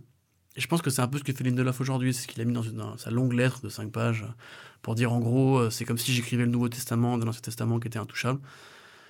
Hum, C'est un peu ambitieux, mais il faut voir justement, peut-être qu'il y a. La trilogie Nolan était ambitieuse et finalement elle a donné un des meilleurs films, enfin deux des meilleurs films de l'histoire du cinéma de super-héros. Effectivement, et c'est marrant que tu mentionnes Alex Charlton et euh, Oh Blue Beetles et The Oh, tu Question sais. et tout, parce que, parce que ben, ça nous permet d'aborder un petit le talent, sujet. c'est pas marrant, c'est juste, euh, je suis trop doué en fait. C'est peut-être ça aussi. Peut-être ça, je sais pas. Je... Ce, qui est, ce qui est dingue dans ton talent, c'est aussi ta modestie. Ah, Du coup, ce que je voulais dire, que tu veux faire une petite rubrique nécrologie, alors Parce que, Euh. hélas, nous avons appris euh, donc, euh, la semaine passée euh, Oui. le décès de Steve Ditko à 90 ans. Je sais pas si c'est là, je veux dire, le mec a quand même bien vécu, tu vois, il est mort à 90 ans. Oui, mais après, ça fait. On Il n'a pas dire- été fauché en pleine jeunesse. Steve Oui, Ditko, mais- c'était une légende, mais ça fait très longtemps qu'on n'en parlait plus vraiment, autrement que comme un joli souvenir. On va dire que c'est une formule pour dire qu'on se réjouira jamais de la mort d'un artiste. voilà, la, la mort, c'est toujours triste pour tout le monde. Euh, la vérité, c'est que euh, Steve Ditko, en soi, en fait, ça fait très longtemps qu'il a, il a volontairement disparu du monde des comics. Donc, pour ceux qui ne situent pas, c'est évidemment l'inventeur graphique et aussi scénaristique de Spider-Man et de Doctor Strange et des personnages donc, de Charlton Comics. Donc, c'est un mec qui a commencé assez jeune à dessiner, qui donc a travaillé pour Charlton, où il a créé donc, des personnages comme The Question et Blue Beetle, etc. Euh, donc quelque part, c'est aussi grâce à lui qu'on a eu Watchmen, hein, Ouais, très ouais. clairement. C'est tous ces personnages-là qui étaient, étaient- étaient de très grandes figures. Créateur indirect. de Oui, tout à fait, hein. même particulièrement pour Rorschach, parce qu'il l'avait recréé derrière The Question quand il avait quitté, euh, quand il avait quitté Marvel, où il avait travaillé avec, avec Hollywood, où il avait créé un personnage qui, qui s'appelait Mr. A. C'était en fait un, un- un The Question qui avait un visage, mais un, un visage figé de masque d'opéra, Mm. et qui était un personnage très, très objectiviste, très, très comme Rorschach, tu vois, je punis les criminels et je les détruis, etc. Euh, donc, comme Ditko est arrivé chez Marvel, en fait, c'était encore chez Atlas à la fin des années 50. Et en fait, mon Atlas avait, avait une fois. Et quand Stanley avait réussi à remettre l'entreprise sur de bons rails, donc un an plus tard, il avait engagé euh, Jack Kirby et Steve Ditko. Et euh, pour le succès qu'on connaît, donc voilà, Doctor Strange en particulier, où il était vraiment la série où il avait toutes les commandes, et donc il a créé des trucs vraiment très psychédéliques, très, très ésotériques, très oniriques, en partant dans l'exploration des dimensions noires et compagnie. Tu fais quelques recherches à Google Images, ça se voit Tout assez rapidement. ouais. euh, façon, il avait un trait extrêmement, folie euh, dans ses euh, planches. extrêmement complexe, extrêmement particulier. Beaucoup de gens pensaient que c'était dû à la drogue. Et c'est marrant en fait de lire un petit peu des papiers sur lui. Ce sera l'objet d'un papier bientôt qui sera, qui sera écrit. C'est qu'en fait Steve Ditko a été un peu à l'avant-front de la génération hippie, au sens où il a donné un petit peu aux hippies des comics à lire sous LSD. Euh, beaucoup d'auteurs euh, de la génération hippie le citent comme euh, un, des, un des inspirateurs de ce mouvement, notamment euh, euh, Tom Wolfe qui est mort il n'y a pas très longtemps, l'auteur des Bûches d'Unité. Euh, mais quelque part, lui, en fait, justement, était plus à considérer, en tout cas, se considérait lui-même plus comme un, trou américain. C'est-à-dire que c'était quelqu'un d'extrêmement euh, individualiste, d'extrêmement renfermé. Stanley disait que ça n'a jamais été un ami, c'était un collaborateur, contrairement à Jack Kirby. Euh, et en fait, il est arrivé un truc à Steve Ditko, donc qui était contre la drogue évidemment, qui était contre le mouvement hippie, etc. C'est qu'il a lu en fait l'objectivisme de Ayn Rand, donc dans Atlas hausse les épaules, quand ça a été publié, je crois que en 57. Et en fait, il est entré à fond dans cette philosophie, donc une philosophie, l'objectivisme, je sais pas si vous connaissez, mais en gros, qui, prône euh, l'essor individuel au détriment du groupe, la recherche du bonheur individuel et le libéralisme euh, très très exacerbé. Et qui du coup a commencé à considérer que Marvel, en tout cas c'est une des théories, n'a jamais vraiment dit pourquoi il a quitté Marvel, qui a a commencé à considérer que Marvel, si vous voulez, euh, prenait un peu euh, trop de royalties par rapport ce que lui créait et qui considérait comme beaucoup d'auteurs euh, sur différentes générations qui n'étaient pas assez rémunérés, donc il a, a claqué la porte de Marvel. C'est là qu'il a bossé avec Hollywood, qu'il est retourné un peu chez Charlton et compagnie. Euh, et qui en fait après ça a épousé à plein la philosophie objectiviste au sens où il s'est vraiment coupé de la société. Il voulait plus voir personne, il donnait plus d'interviews, il est vraiment devenu un auteur très très rare. Et euh, il y avait ce papier, donc euh, The Creator of Doctor, Doctor Strange Won't See You Right Now sur, Vul- sur Vulture, où il expliquait en fait qu'il y avait des, beaucoup de journalistes qui, après l'essor des comics dans les années 80, ont commencé à vouloir le rencontrer, parce que c'était un petit peu grâce à lui qu'il y avait eu ce, ce Spider-Man simplement, Euh, et puis Watchmen et compagnie. Et en fait, c'était un mec qui était très réclusif, qui sortait jamais de chez lui, qui donnait pas d'interview, qui répondait pas au téléphone, il, il détestait le contact humain. Et euh, c'était vraiment une personnalité assez hors norme en fait, c'était vraiment quelqu'un qui était bah, très à droite, très réactionnaire, mais jamais dans la méchanceté ou dans la position de ses idées. En fait, il était juste, il voulait qu'on lui foute la paix. Et quelque part, il a créé un des plus beaux comics, euh, et même l'un des meilleurs personnages de comics de tous les temps. Alors que c'était une personnalité vraiment très euh, à l'opposé de Stanley. Il n'était pas dans la générosité ou le partage, ou... il était vraiment dans l'art, l'imagination, et appliquer ses idées, créer toujours de nouvelles choses et compagnie. Donc ça, euh, c'est vraiment une figure du génie tel qu'on se l'imagine. C'est un petit peu le, le- surdoué, un petit peu, comment dirais-je, euh, en- enfin antisocial, pas antisocial, mais tu sais, genre quand un mec t'énerve. Tu gardes ton sang-froid. Ouais, c'est très drôle, oui, pour toutes les jeunes. Asocial. Ouais, c'est vie, c'était comment on dit. Voilà, un peu asocial, vous voyez, donc euh, qui a un petit côté méprisant, un petit côté, un petit côté hautain, mais à la fois qui est tellement génial en fait qu'il peut se le permettre. Et du coup, pour beaucoup, c'est un peu un héros qui a claqué la porte de l'industrie avant beaucoup de gens, un peu euh, même comme Kirby quoi, qui, est pas- qui est parti de Marvel après. Et à la fois, euh, quand on voit son profil, en fait, on se demande un petit peu comment il était à côtoyer, parce qu'un mec qui crée des comics comme Doctor, comme Doctor Strange et qui a à ce point en fait le rejet de la société, c'est assez fascinant en fait à observer au sens euh, de l'humanité qui pouvait s'en dégager. Du coup, en ça, bon, bah, évidemment, c'est comme Kirby, c'est un petit peu d'ailleurs le deuxième Kirby, hein, c'est ce que disait Jim Starlin. Euh, Jack Kirby faisait les designs, mais Steve Ditko faisait les découpages. Et c'est un petit peu lui qui a aussi inspiré donc, la vague du cosmique qu'il y a eu derrière, le vent de l'infini et compagnie. Sans lui, il n'y aurait pas eu le cosmique tel qu'on connaît, il y aurait le cosmique religieux à la Kirby, mais le, mais le psychédélique, le, le métaphysique et compagnie est venu vraiment avec Steve Ditko. On peut pas quantifier son héritage, qui va donc de Watchmen à Spider-Man. Donc Déjà, juste ça, ça vous, vous Ça brasse imaginez le nombre d'auteurs de générations qui ont indiqué son travail. Donc forcément, oui, c'est c'est à la fois irremplaçable et à la fois, encore une fois, il est mort à- au bon âge. Euh, il a marqué son époque, il a fait tout ce qu'il avait à faire à son époque, et quelque part, je pense qu'il est mort apaisé. Donc, euh, bah, respect l'artiste, et euh, voilà, frère. Et à bientôt. Et oui, tout à fait. Très bien, très bien. Bon, là, on va repartir sur des sujets un peu plus, un, un peu plus joyeux, même si le ton ne l'est l'est pas forcément. Du coup, euh, une petite revue de comics, du coup. On a pris une lecture, quand même, qui était assez importante ces dernières semaines. D'ailleurs, ça qui fait aussi l'objet d'un d'un autre, d'un autre, euh, pardon, d'un autre podcast qui arrive très bientôt sur, sur le site.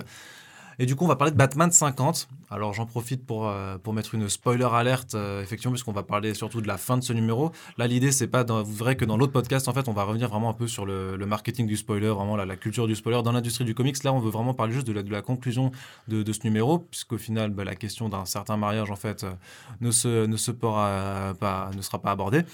Mais du coup, c'est vraiment la toute fin, puisque au final, on s'aperçoit qu'effectivement, donc, euh, le mariage entre Catwoman et euh, Bruce ne peut pas se faire. Alors, ça invoque des thématiques qui sont quand même assez classiques quand même quand on invoque surtout bah, le destin des super-héros. Est-ce qu'ils peuvent se marier?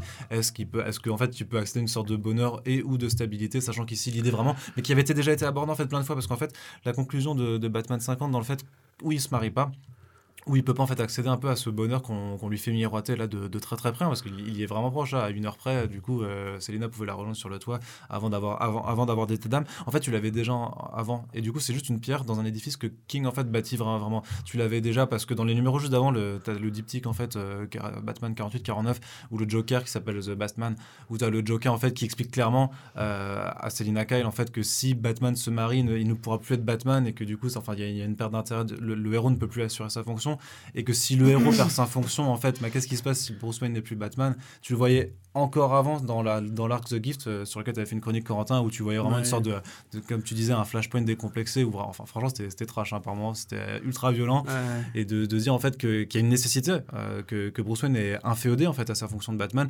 Et c'est aussi quelque chose qui avait déjà été entamé encore bien avant à la fin de The Button puisqu'il y avait euh, quand dans cet event, enfin dans son mini-event, quand tu avais Batman qui se retrouvait dans le monde de Flashpoint, il recevait une lettre du coup, enfin il, il discutait pardon avec son sûr, père ouais. Thomas Wayne et il lui demandait ne sois pas Batman s'il te plaît, enfin tu, tu vas ruiner ta vie comme ça, c'est vraiment essaie de trouver justement apaise-toi, trouve quelque chose qui puisse t'apporter le bonheur. Et ça il y avait quand même cette planche, euh, moi je me demandais en fait si ça avait, si ça allait avoir une répercussion directe, ça n'a pas été le cas, où tu voyais Batman qui était à sa fenêtre, il y avait le bat signal qui s'allumait, il y répondait pas, il restait il restait immobile il y allait pas. Et je, me rappelle qu'à l'époque on se disait merde c'est-à-dire qu'il va rendre la cape, il, je sais pas, il a, il a une baisse de motivation. Et en fait non c'était vraiment juste pour, pour indiquer qu'il y avait beaucoup de ces étapes, ce, cette, cette envie de, de travailler l'idée de est-ce que Batman peut euh, s'affranchir de ce rôle et comment euh, il peut l'affranchir.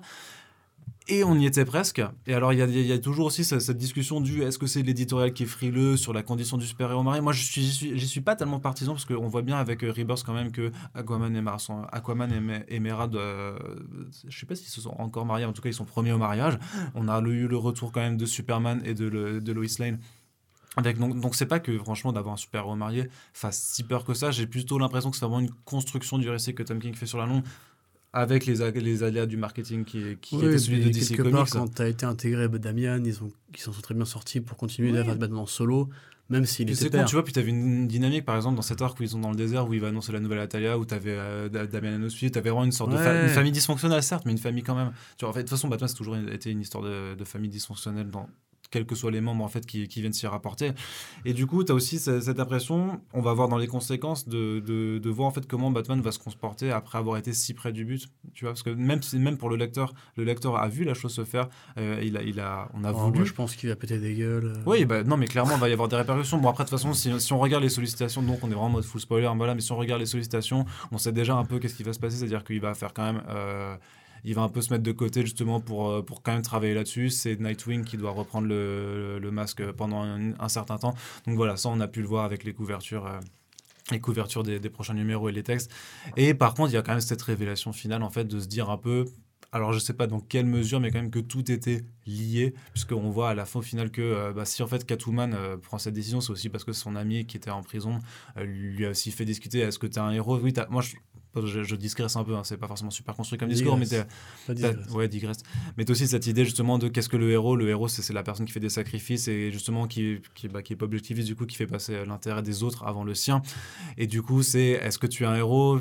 Catwoman, tu viens travailler là-dessus aussi. Tu avais cette idée qu'elle avait commis des meurtres, mais en fait, c'était pas elle. Tu as, une sorte de quête de rédemption aussi du personnage qui Mhm. veut s'affirmer en tant qu'héroïne euh, ma- malgré son passé criminel. Et parce que, en fait, être une héroïne, c'est aussi quelque part collé à l'idéal de, bah, de son mec, de, de, de Bruce Wayne, et qui va choisir du coup, qui dit Mais en fait, euh, Bruce Wayne, t'es, euh, moi, je, vais- je dois être un, un héros aussi, mais un héros, c'est quelque chose qui euh, implique des sacrifices. hein. On va Mm. pas refaire le, le discours de Spider-Man, mais c'est un peu ça. Et du coup, ben, son sacrifice, ce sera son amour pour, pour Bruce. Et parce qu'elle préfère, au final, que, que, ouais, que Batman reste un héros et sauve des gens, plutôt que, le- que Gotham risque, risque de perdre ça. Tout à fait. C'était beau. C'était merveilleux. J'en ai, retenu mon souffle, j'ai failli crever. Mais c'était très beau. Et moi, j'en ai perdu mon souffle un petit peu. Ouais, bah je sais pas si. euh, Enfin, je pense que King. euh, c'est très compliqué à analyser l'écri- l'écriture de King, puisque c'est quelqu'un en fait qui, de base, prend tout ce qui a été fait avant sur Batman et le traite comme un stéréotype pour à la fois montrer les qualités du stéréotype et s'en moquer un peu, ce qui était tout à fait le cas avec The Best Man, où justement il, il prend The Killing. Enfin, il prend vraiment, il prend The Killing Joke. Il dit, vous voyez, ça c'est la vision logique du Joker, c'est-à-dire que en fait, le Joker n'est pas un fou. C'est D'ailleurs, c'est un passage qui était vraiment merveilleusement écrit, où il Mm. dit, euh, Catwoman lui dit que le Riddler a une théorie sur le Joker, qu'il n'est pas fou et qui fait semblant et compagnie. Et à la fois, justement, tu dis que la relation Batman-Joker, qui exemplifie ce numéro-là, elle pourrait être vue comme une espèce de métaphore de tout le run de King, c'est-à-dire qu'en gros, dans l'univers de Batman de King, chaque personnage est un acteur qui joue un rôle qui s'est assigné. Euh, c'est-à-dire qu'en gros, bah, le Riddler n'est pas vraiment fou, enfin n'est pas vraiment un... Le obs- Non, non, non, le Riddler aussi. Le Riddler n'est pas vraiment obsédé par l'idée des mystères, c'est juste que c'est un, un kiff qu'il a dans la vie. Le Joker n'est pas vraiment fou, Catwoman n'est pas vraiment une criminelle. Et en fait, chacun joue ce rôle autour de Batman comme si c'était tous des, des acteurs autour d'un mec qui, lui, pour le coup, était persuadé qu'il était son, son personnage. Et en gros, à l'instant où il, risque de quitter le personnage, tout le monde a peur et tout le monde tremble un peu en se disant euh, Mais Bah, du coup, s'il n'y a plus de Batman, il n'y a, plus de- y a plus de nous aussi. Donc, tu vois. Et ça, en fait, je trouve ça très bien fait. Après, le problème, c'est que Bat- enfin, Tom King connaît l'histoire de Batman. Batman ne vient pas de nulle part. Je pense qu'on est quand même des milliers à avoir en travers de la gorge la fin de Batman Hush, où tout l'arc euh, menait à une résolution romantique entre Batman et Catwoman. Tout ça pour. euh, dans les deux dernières pages. Hein. Dernière page, Catwoman, Batman d'un coup se méfie et dit à Catwoman euh, Non, tu- qui es-tu Qui t'envoie? Et Catwoman qui lui dit Mec, t'as des problèmes, fais-toi opérer. Mais t'as envie de dire au bout d'un moment, j'ai bien compris le principe. Oui, Batman est fou, oui, Batman est malheureux, oui, Batman se crée une projection du héros qui aurait pu le sauver lui et ses parents quand il était petit. Mais au bout d'un moment, comment tu crées du nouveau après ça, tu vois? Comment tu crées un- une nouvelle forme d'héroïsme? Comment tu crées un nouveau personnage qui reste actuel? Parce que je pense que tout le monde aime Batman, tout le monde, il est cool Batman, tu vois, je veux dire. Le problème, c'est qu'il peut pas rester cool toute sa vie à faire des enquêtes policières et ce serait merveilleux. Il je fait depuis dire, 80 ans. Sherlock hein. Holmes s'est modernisé, tu vois, quelque part avec la série télé, avec euh, Downey Junior, tu vois. Le- les gens ont envie aussi de nouvelles figures qui ne sont pas juste des métaphores figées. Et bah, comme tu dis, Superman avec euh, John s'en est très bien tiré. Même Damian, quelque part. C'est pour ça que moi, ma théorie, en fait, c'est que euh, on, est on est trop proche du numéro pour l'analyser avec du recul. Mais très clairement, à mon sens, c'est- le- la fin du run de Tom King, en fait, remettra un gros coup de projecteur sur tout ce qui s'est passé. Et je pense que les 100 numéros seront à voir comme une tentative vraiment très, très, très fine et très, très, très long-termiste de moderniser Batman, en fait, depuis le début. C'est-à-dire que quand il, quand il commence l'arc, il le commence avec le fameux coup de, de Batman qui met un kick dans un arbre, qui est un, donc un, Oui. un- un avocadier, je sais pas comment ça se dit, Oui. et que du coup, Alfred replante la graine, parce qu'il vient, de- il vient de détruire l'arbre, tu vois. Mm, mm. Pour ceux dire qu'ils n'avaient pas suivi, parce que je sais que sur euh, Arts, on faisait la blague à une époque de- du coup de l'avocat et compagnie. Euh, je sais pas ce qui est compliqué à comprendre, c'est juste euh, Batman détruit l'arbre, du coup Alfred en replante un pour que quand il se réentraîne et que tu à nouveau la référence à Year One, il y a un arbre à bousiller, tu vois. Du coup, le numéro, commence, enfin, le numéro 1 commençait par quelque chose de très cyclique. Mm. Et en fait, depuis le début, il ne fait que bousiller le cyclique, au sens où quand il affronte Bane, il, lui- il- c'est lui qui lui casse le dos, contrairement à, à Nightfall. Quand il parle de suicide, Batman veut mourir, donc en gros, est arrivé au bout de son Il chemin. chevauche l'avion de- dans Voilà, la tout à fait. numéro, ouais. Euh, Gotham Girl et Gotham euh, Boy, c'est un petit peu aussi deux figures de Superman dans la Gotham City qui prouvent qu'en fait, tu vois, tu pourrais avoir des héros costumés qui feraient son boulot à sa place. Quelque part, le Bad Point, enfin le Flashpoint, Bad Point, euh, euh, le nom de l'arc, The Gift. Oui. The Gift, c'est un peu ça aussi. C'est en gros, euh, on montre qu'en fait, le monde serait pas meilleur si Batman n'était pas un super-héros. Et on arrive toujours à ce point, en fait, si tu veux, genre Tom King interroge toutes les postures euh, figées de DC et de- des lecteurs en mode, et si on faisait comme ça, et en même temps, on a déjà fait comme ça par le passé, etc. Et Killing Joke, tu vois, qui traite dans The Best Man, Nightfall dans euh, Santa- Prisca, j'ai oublié le nom de l'arc aussi. C'est I am, I am Suicide. Ouais, I Am Suicide, effectivement. Et en gros, tout ça, c'est grand, un grand cheminement psychologique. Même le, Road to the Wedding, euh, chaque numéro, il rencontrait un membre de la Justice League, comme Wonder Woman, Superman, etc. Et du coup, il se positionnait par rapport à leur évolution à eux, tu vois. Genre Wonder Woman, bah, il traitait du fait qu'à une époque, il, fort- il fortouillait un peu. Superman, tu vois, justement, il se confronte à l'évolution de Superman en tant que père et compagnie, tu vois. Et tout ça, en fait, pour moi, est juste des petites briques vers un... Enfin, je- j'en pense pense des portes ouvertes, tout le monde le sait, je pense. Mais je pense qu'on trouvera à Batman 100, en fait, on aura un recul, en fait, où on se dira, l'auteur qui passe derrière ça, Il va avoir du bon mal. courage. Parce Ouais. que Scott Snyder, à la limite, ce qu'il a fait, c'est... Moi, ce que Scott Snyder, j'en avais parlé dans un papier, moi, c'est une exagération. Tu vois, c'est genre, c'est Batman fait par un mec qui Ouais, serait un peu hardcore, tu vois. C'est une approche entertainment en fait. Ouais, c'est ça. C'est-à-dire que le Joker est plus cruel, Batman est plus fort, les armures de Batman sont, sont plus, sont plus résistantes, euh, tous les méchants sont plus, sont plus violents, tout, tout est un peu exagéré. Genre le Riddler de Zero Year était beaucoup plus puissant que le vrai Riddler, qui est un, un personnage un peu de merde.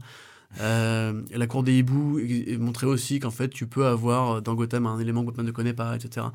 Et en gros, depuis le début, on te dit, euh, dans le run de Snyder, tu vois, Batman, en fait, c'est euh, c'est ultime, tu vois, c'est absolu. C'est un truc qui est vraiment. euh, moi, je l'ai même plus, loin, mais en sens où je le pousse vers les retranchements.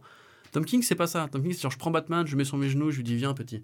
Je lui tapote l'épaule et je lui fais, qu'est-ce que tu veux dans la vie? Et du coup, Batman, il commence par dire, je, veux mourir. Et tu fais, mais non, regarde, si tu meurs, euh, ça marche pas, etc. Après, il fait, bah, dans ce cas-là, euh, moi, je veux une copine. Il fait, mais ouais, t'as- mais ta, copine travaille Batman et compagnie. Il fait, ah, je veux pas que, mes parents soient, soient pas morts, en fait. Il fait, mais ouais, mais s'ils sont pas morts, tu vois, la, la ville part en couille et compagnie. Et tu vois, genre, il y a un petit côté thérapeutique où il prend Batman, il interroge toutes les postures. Et il fait aussi dans l'écriture. Parce que dans l'écriture, Quelque part, il interroge un peu tous les traumatismes. du Exactement, personnage aussi. même, même, même c'est pas du tout même incohérent avec la démarche de Tom King qui les- est très portée sur le- la, la Oui, recherche du sûr. traumatisme. même les tics d'écriture sont géniaux parce que justement, tu as une réplique qui revient dans tout le, le run de Batman, c'est, enfin de Tom King, c'est I am Batman. Tu vois, c'est I am, I am, I am, I am, I am Bane, I am Batman.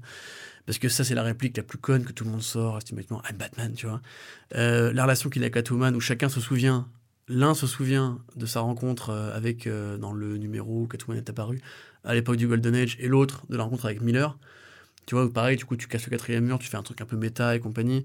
Les costumes, tu vois, ça revient à mort aussi.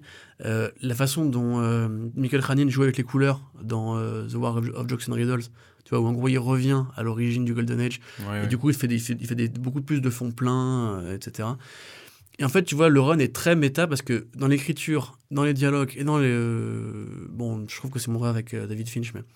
Et dans les dessins, te fait en fait toute l'analyse méta et toute l'analyse euh, à, à- à rebours, tu vois, de ce qu'a été Batman et de ce qu'est Batman aujourd'hui. Et je pense vraiment qu'à la fin du. Pour moi, à la fin, en fait, de, bah, du run de, de King, tu auras un Batman différent. Probablement un Batman père. Je pense que c'est ce qui est, c'est une suite logique. Voire un Batman heureux. Ou alors un Batman retraité. C'est une possibilité aussi. Il, il se peut, en fait, que King décide qu'à la fin, en fait, Batman prend sa retraite. Et que euh, Damian Wayne, c'est pas possible, on a déjà vu des, on a déjà vu des Oh futurs possibles. hein. c'est dangereux. Damian Wayne, ou bien, D- DC aura jamais les couilles d'aller. ou, ou- bien Dick Grayson qui part à volo de son côté, parce que franchement, les séries Nightwing sont pas intéressantes. Non, non, il est nul, putain. Voilà, tu vois, il n'est pas impossible que Batman, juste, enfin, Bruce Wayne, prenne sa retraite, tu vois. Pourquoi pas? Ouais, non, bah, moi j'ai envie de te croire. Bon, après, voilà, d'ici le numéro 100 sera Quand tu prends Judge Dredd, dans- tu vois, il a vieilli avec ses lecteurs euh, jusqu'à atteindre 70 ans, avoir un cancer et compagnie. Pourquoi est-ce que les comics devraient... Tu vois, c'est un problème que n'arrive pas à résoudre Marvel. C'est toujours le retour au numéro 1. Je dis pas qu'ils vont le faire, parce que Batman, c'est Bruce Wayne et compagnie. Ouais, Je dis pas. que la possibilité pour que Batman évolue vraiment profondément, Tom King, ça l'intéresse. Et qu'on lui filme ça un run de 100 numéros pour un mec qui avait juste fait Grayson et, euh, Sheriff of et Babylon. Sheriff of Babylon avant ça, pour moi, ça veut dire que DC compte là-dessus. Et quelque part, DC a tenu son pari avec, euh, avec Rebirth. On est encore dans la numérotation pour Detective Comics et Action Comics. Il n'y a pas de relaunch qui semble poindre. Bon, il y a évidemment Snyder qui a ses grands plans à lui. Mais Snyder et King m'ont l'air pas en opposition sur la vision générale de Batman. C'est-à-dire qu'on laisse à Snyder faire ses délires et on laisse à King le droit de faire son analyse d'auteur à lui. Je pense qu'il y aura toujours un Batman Bruce Wayne, mais qu'il n'est pas impossible qu'à la fin du run, par une pirouette, il se débrouille pour que Batman soit plus comme avant et que comme Morrison avait réussi à imposer Damian Wayne et à en faire un père, tu puisses imposer un nouvel élément qui dise il y avait Batman avant et il y aura Batman après. Et du coup, pour la toute dernière planche, alors ce, ce grand plan Ouais, alors, de, euh, de Bane, tu, alors. tu- tu me parles de, du Batman euh, Thomas Wayne. Ouais, justement, que ben, j'avais pas du tout pensé à ça, honnêtement. Euh, le grand plan de Bane. Je... Non, parce- mais en fait, ça, Ouais. ça- renvoie un écho parce que justement, c'est marrant aussi ce que tu parlais de, de Batman qui avait brisé Bane physiquement, mais là, du coup, en fait, il le dit pareil, il dit j'ai j'ai cassé euh, The Bat, Ouais, mais mentalement, en fait, euh, émo- émotionnellement, c'est une Oui, autre, for- une autre forme oui, de brisure. Oui, brisure. Ouais. De, brise... de brisage de brisure. Non, non, de brisure, De je pense, brisure, hein, clairement. Et du coup, et tu vois justement des personnages qui étaient impliqués dans, dans, dans les différents Ouais, arcs ouais, précédemment. C'est Gotham, un- Curieusement, tu as Gotham Girl bah, qui était interné à l'asile d'Arkham, par exemple. Et tu vois aussi ce Batman dans le fond et tout ça. Et en fait, tu, Donc toi, tu penses à un grand plan depuis le numéro 1 où Bane a vraiment alors, tout, je sais- tout je sais joué. pas. euh, Justement, mais c'est un peu trop facile parce que je pense que si tu relis le run, tu dis, mais attends, c'est pas possible qu'il ait fait. Après, c'est possible que. particulièrement, il y a- il y a Une fois qu'il était envoyé à Arkham, par contre, c'est possible qu'il ait entrepris de. euh, Et c'est pareil parce que tu as aussi le, euh, le psychopirate t'as- qui, qui est Pirate, avec ouais. son, son masque qui est quand même super important, enfin, et le personnage est super important dans des rapports de continuité. Ouais, mais Comment le Batman de Flashpoint se retrouve à côté de Bane aussi, ça c'est quand même un gros délire. Parce Mais que... le psychopirate peut ramener des membres de continuité Oui, bah voilà. hein. C'est euh, c'est pour si vous n'avez pas lu euh, Animal Man, le psychopirate a ce pouvoir de ramener des continuités qui ont été. Enfin, Ouais, c'est comme ça qu'il le fait du coup. ouais. Mais oui, mais enfin, ça me paraîtrait quand même très très glissant en fait. C'est le psychopirate, il faut faire gaffe comment on s'en sert. C'est un petit peu une sorte de cheat code euh, comme Ouais. Mr. Mais Missy, sachant qu'après- Mixliply, Ouais, Mixliply. voilà, Milby. Euh, tu vois, c'est un truc en fait. Quand tu joues avec la possibilité métaphysique de la continuité, tu te prends des pieds dans le plan en général. Ouais, c'est curieux parce qu'en plus, le masque de Psycho Pirate, en plus, tu le vois sur la couverture de Heroes in Crisis, tu sais, qui sera la, la mini-série événement de, Mm. de Tom King à venir plus Même, tard. Donc euh, euh, j'ai l'impression qu'il y a, ouais, il y a même sûrement un scope vachement plus grand qui, le, arrive. le- le masque est dans la Batcave actuellement. Oui. Donc, euh, je sais pas, en fait, bah, pour le coup, j'ai pas envie de te recrafter parce que je pense pas que Tom King soit du genre à jouer comme ça. Mais t'y crois euh, Enfin, je sais pas. non. Non, pas du tout. enfin, je, je crois qu'il y a du plan de Bane, ça c'est clair. Mais si on me dit, depuis le numéro 1, je t'ai envoyé Gotham Ouais. Girl, etc., c'est débile. enfin, Ouais, ça- je- Non, si- mais là, ça fait très gros. Comment quoi. il aurait pu minder Catwoman à, à ce point, tu vois, pour. euh, en étant sûr que Catwoman et Batman iraient ensemble délivrer Gotham Girl et voler le psychopirate, et donc du coup, ils seraient tombés amoureux en chemin, etc. Ça n'a pas de sens. Tu vois, ça, Bah, après, il aurait pu compter sur le fait qu'ils ont effectivement cette relation très ouais, longue entre trop eux. C'est euh, trop risqué. Genre, c'est pas un plan intelligent, ça, ça, ça, ça joue trop avec Est-ce ce que Psycho. Pirate les aurait pas manipulés Non, non, pas du tout. Mais non, pour le coup, je sais pas. Enfin, Voilà. peut-être, hein, je sais pas. Pour le coup, non, c'est pas ma théorie. En tout cas, c'est des, des pistes qui restent vachement intéressantes. Enfin, je trouve que Mm. moi, ça relance l'intérêt quand même parce que je, veux voir d'ailleurs comment. de voir euh, comment King, justement, euh, contrairement à Snyder, prend vraiment Bane pour le vilain ultime de Batman, en fait. Ouais, et puis cette, fois- du coup, le fait qu'il. euh, Enfin, moi, je trouve juste même intéressant le fait de réutiliser juste la formulation de je l'ai cassé, Oui, bah, mais c'est- oui, dans, bah, et une un- autre façon. C'est un truc qui est tellement, en fait, c'est la, la punchline de Bane. Ouais. C'est depuis le début, quand il lui brise la colonne vertébrale, il fait I have broken Batman, tu vois. Et ce qui est revenu après avec le film, enfin, de Ouais. Et qui est revenu après avec le run de, de King. Et en fait, c'est. Et même euh, sous David Finch, euh, quand il avait sa série à lui. Et effectivement, ouais, c'est marrant parce que moi, Bane, pour moi, c'est un peu un vilain, euh, un vilain de merde, en fait. Non, mais. Euh, non, mais je l'aime bien, mais il, il tourne très vite en rond, en fait. C'est un mégalo qui veut battre Batman, tu vois. Derrière, il a pas de grand plan. euh. Ah, après, c'est un méga stratège et quelque part, à la limite, le, de dire regardez, il a fomenté tout ça depuis euh, X temps, ça, ça, Mhm. enfin, ça colle quand même à l'idée quand même que c'est un mec pareil dans Nightfall, tu vois, il y allait pas directement, il l'épuisait, il l'épuisait, il le mettait vraiment à bout, et là, quelque part, c'est ce qu'il faut aussi, il le met à bout émotionnellement. Ouais, mais je trouve que du aussi, coup, hein. le cheminement de Batman, en fait, en tant que, que héros, dans le run de King, ne correspond pas à une adversité avec Bane, tu vois. Mm. C'est-à-dire que ce serait le cas, à la limite, si t'étais vraiment en face du, du Batman très euh, méthodique, obstiné de, de Snyder. En fait, Snyder écrit Batman comme il écrirait Bane, tu vois. C'est-à-dire que c'est euh, pareil, un fin stratège qui a toujours deux coups d'avance, qui est toujours, toujours acharné, qui va jamais, qui, qui, qui se met en danger, qui se brise le corps et compagnie. Je trouve que celui de Snyder, justement, correspondrait plus à un Joker vachement émotif. Qu'on a, on a, on a très peu vu, en fait, finalement, parce que dans War of of Jackson Riddle, c'est un Joker euh, très fou, en fait, tu vois. Il, est- il- il- il a aucun rapport personnel avec Batman. Et quand on le revoit derrière, il est monstrueux de pertinence, mais à la fois, tu te dis que euh, c'est pas un vilain, du coup. Et je trouve qu'à la limite, c'est une critique du run de, du run de King, ça manque de vilain, je trouve. C'est, à part Bane, ça manque de vilain. Il n'y a pas vraiment de vilain. euh. Et en même temps, est-ce que c'est pas un petit peu appréciable aussi? Parce que Ouais, moi, je mais trouve que arcs, pour tu sais, comme, la- comme le- quand, le quand ils allaient voir Talia, puis le, le double date avec Superman Ouais, et mais Lois. tu- euh, chez- chaque vilain, même Talia, était bienveillante à la fin Mm. de l'arc. Et en fait, il y a vraiment que Bane qui ressort comme un méchant, mais justement, c'est ça que le Donc, twist. du coup, c'est logique. Mais le twist me paraît d'autant plus bizarre, c'est que jusqu'ici, il n'a pas, vraiment fait d'arc où tu affrontes un grand vilain, étape par Bah, étape. ça, c'est pour la suite, du coup. Parce que là, ça va partir en, en climax avec justement un nouvel affrontement contre Bane. Il y a moyen, hein, c'est tu vois. Peut-être le fait de, de prendre une routine, une routine avec un vilain qui me paraît bizarre après tous ces numéros où on a Mm. fait ou qui étaient très différents dans l'approche. Tu sais, où c'est toujours rencontre avec un tel, etc. Même le numéro avec Poison Ivy qui, pareil, était très bienveillant avec son, son, son, son amourette avec Harley Quinn et compagnie. En fait, c'est pas une vraie vilaine, tu vois. Même si elle bute euh, techniquement Ouais. Batman, euh, c'était pas une vraie vilaine, tu vois. C'était euh, une meuf qui faisait une petite crise de jalousie, quoi. Et c'est, enfin, une personne, pardon, pas spécialement une meuf, mais c'est marrant justement de se dire qu'en fait, tu pourrais faire tout un run de Batman sans vilain, en fait. Tu vois, juste dans, dans le lifestyle, dans l'analyse psychologique et compagnie. Et le truc, c'est que ça fonctionne en tout cas. hein. Les, Tout à les fait. retours sont quand même critiques, généralement, c'est- sont assez positifs. Et puis le. le- Pour moi, je t'avoue qu'après euh, combien? 50 numéros de, de Snyder, Ouais. je respire. hein, parce que j'ai détesté le run de Snyder pour euh, toute une batterie de raisons, Ok. et ça fait du bien. D'accord, bah c'est tant mieux. C'est tant mieux. Du coup, on va conclure avec un dernier point. Non, Oui, non, pas avant de faire ce Oui, dernier point. Toi, tu voulais juste faire oui. un, petit mot Ouais. sur une sortie VF. faut mettre un peu de VF dans le podcast. Voilà. Tout à fait.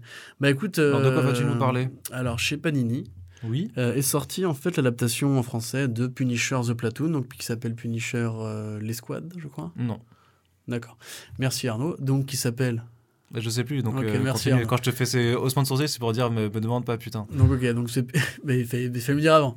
Donc, Punisher, The Platoon de Garth Ennis et Grant Parloff. Donc, une équipe qui est très euh, coutumière du Punisher. euh, qui est une mini-série en six numéros, en fait, qui a été éditée par Marvel l'année dernière. On avait fait la review en VO, on a fait la review en VF, parce que c'est une publication qu'il est important de soutenir et de défendre. En résumé, en fait, ça va retravailler les origines de Frank Castle, qui a été un soldat de différentes guerres selon euh, les époques. Vous voyez, dans la série de, la série de Netflix, euh, c'est un soldat de l'Afghanistan, mais au départ, il a été créé pendant la guerre froide. Et c'est un personnage qui évoque en fait à mort toutes les, thématiques euh, de l'époque vietnamoise en fait. C'est-à-dire qu'en fait à l'époque de la guerre du Vietnam, si vous voulez, c'est un petit peu à, cette, décennie que les États-Unis commencent un petit peu à casser l'image du héros bienveillant. Et que vous allez avoir des films comme Death Wish avec Charles Bronson, enfin un, un justicier dans la ville, ou Dirty Harry avec euh, Clint Eastwood, vous avez un flic beaucoup plus véhément, beaucoup plus caractériel. Et le Punisher, c'est un peu ça. C'est-à-dire que c'est un mec, c'est pas un super-héros, il est pas masqué, mais c'est lui qui règle la violence des rues à coups de flingue et de M16 parce qu'il a des, des vengeances à prendre. Et euh, pour beaucoup de gens, c'est un peu justement une espèce d'image de héros de la NRA, euh, très revanchard, très objectiviste aussi d'ailleurs. Mais en fait, pas du tout. Enfin, enfin oui, en un sens, oui. C'est particulièrement le cas de- du run actuel de Matthew Rosenberg. Mais si vous regardez, il a eu beaucoup de grands runs, donc de Garth Ennis, de Greg Rucka, de Nathan Edmondson et compagnie. En fait, c'est un petit peu un des personnages les mieux cachés de Marvel. C'est-à-dire que derrière son image de gros beauf, euh, ricain, flingueur, etc., il a vraiment un côté très humain, très sincère, très polar aussi, très cow-boy même des fois, et très américain. Et en fait, ce que fait Garth Ennis, c'est qu'il prend le parti de dire Frank Castle, c'est Steve Rogers, mais au Vietnam. Et comme Steve Rogers euh, correspondait aux idéaux un peu naïfs des GI qui ont fait le Vietnam en pensant libérer le monde de l'oppression nazie, bon c'était le cas, hein, je dis en pensant, évidemment, il n'y a pas d'illusion là-dedans, euh, bah, du coup il va prendre euh, Frank Castle et dire que bah, lui, il y va avec l'illusion de défendre son pays, ce que beaucoup, je pense, de GI avaient à l'époque, parce que c'est une guerre assez fascinante au sens où elle a brisé la mentalité américaine, elle a ramené des GI drogués, elle a créé un vrai traumatisme. Des films comme L'échelle de Jacob et compagnie sont des correspondances de l'esprit post-guerre du Vietnam. Et si vous regardez un petit peu euh, tout l'historique que ça a créé au cinéma et en comics, vous comprenez qu'en fait c'est vraiment c'est plus qu'une guerre, c'est en fait un cauchemar. C'est un cauchemar pour les États-Unis. Vous avez des comics comme The Side qui en parlent. Et du coup, ben, euh, prend le parti de traiter la violence du Vietnam et la violence psychologique et le côté un peu désunion de, de l'idéal américain qui envoie des gens faire la guerre sans très bonne raison, parce qu'il n'y a pas de bonne raison pour aller faire la guerre du Vietnam. Et du coup, dedans, en fait, le Frank Castle, le Punisher, qui n'est pas le Punisher, est en fait un bon soldat. C'est un bon soldat, c'est un Captain America, il est bon sous tout rapport, il est bienveillant, il veut sauver ses hommes en fait, et il n'a pas vraiment de grudge envers les Vietnamiens, il n'est pas là par racisme ou par option pour les communistes, pour les communistes pardon, il est là parce qu'il est là. Il est là parce que c'est un soldat, parce que c'est son métier. Il a une femme qui l'attend à la maison, il a des hommes qui comptent sur lui, c'est un bon lieutenant, c'est un très bon soldat, c'est très violent. Et ça prend le parti un peu comme dans les lettres d'Iwo Jima et dans The Overside de montrer la philosophie des soldats euh, vietnamiens. Et du coup, vous voyez que c'était plus qu'une guerre de gentils contre méchants, c'était une guerre en fait où il fallait surtout pas devenir fou ou fanatique. Et en ça, le travail de Garth Ennis, qui est un, mec qui est très obsédé par la guerre et qui écrit des comics World of Tanks et sur l'aviation et compagnie, qui est un très grand scénariste de guerre, fait un excellent travail de constitution. Euh, je vous avoue, j'ai un peu feuilleté la traduction, mais en, VO, si vous voulez, il y a tout, tout le langage, tout le jargon des militaires euh, sur Charlie et compagnie, parce que Charlie, c'est comme ça qu'on appelait les communistes pendant la guerre, il faut trouvaient Charlie, comme dans Forrest Gump. Euh, qui est très très bien rendu, c'est très très sincère, c'est très très authentique, c'est très hum, viril au sens où ça montre un petit peu comment justement euh, une bande de, gars, voilà, comme, dirait, comme, dirait, comme Nuke, le vilain de Daredevil, euh, or, Boys, comment les gars du, plateau essaient de se défendre et y avait une chance contre 100, mais y arrivait quand même.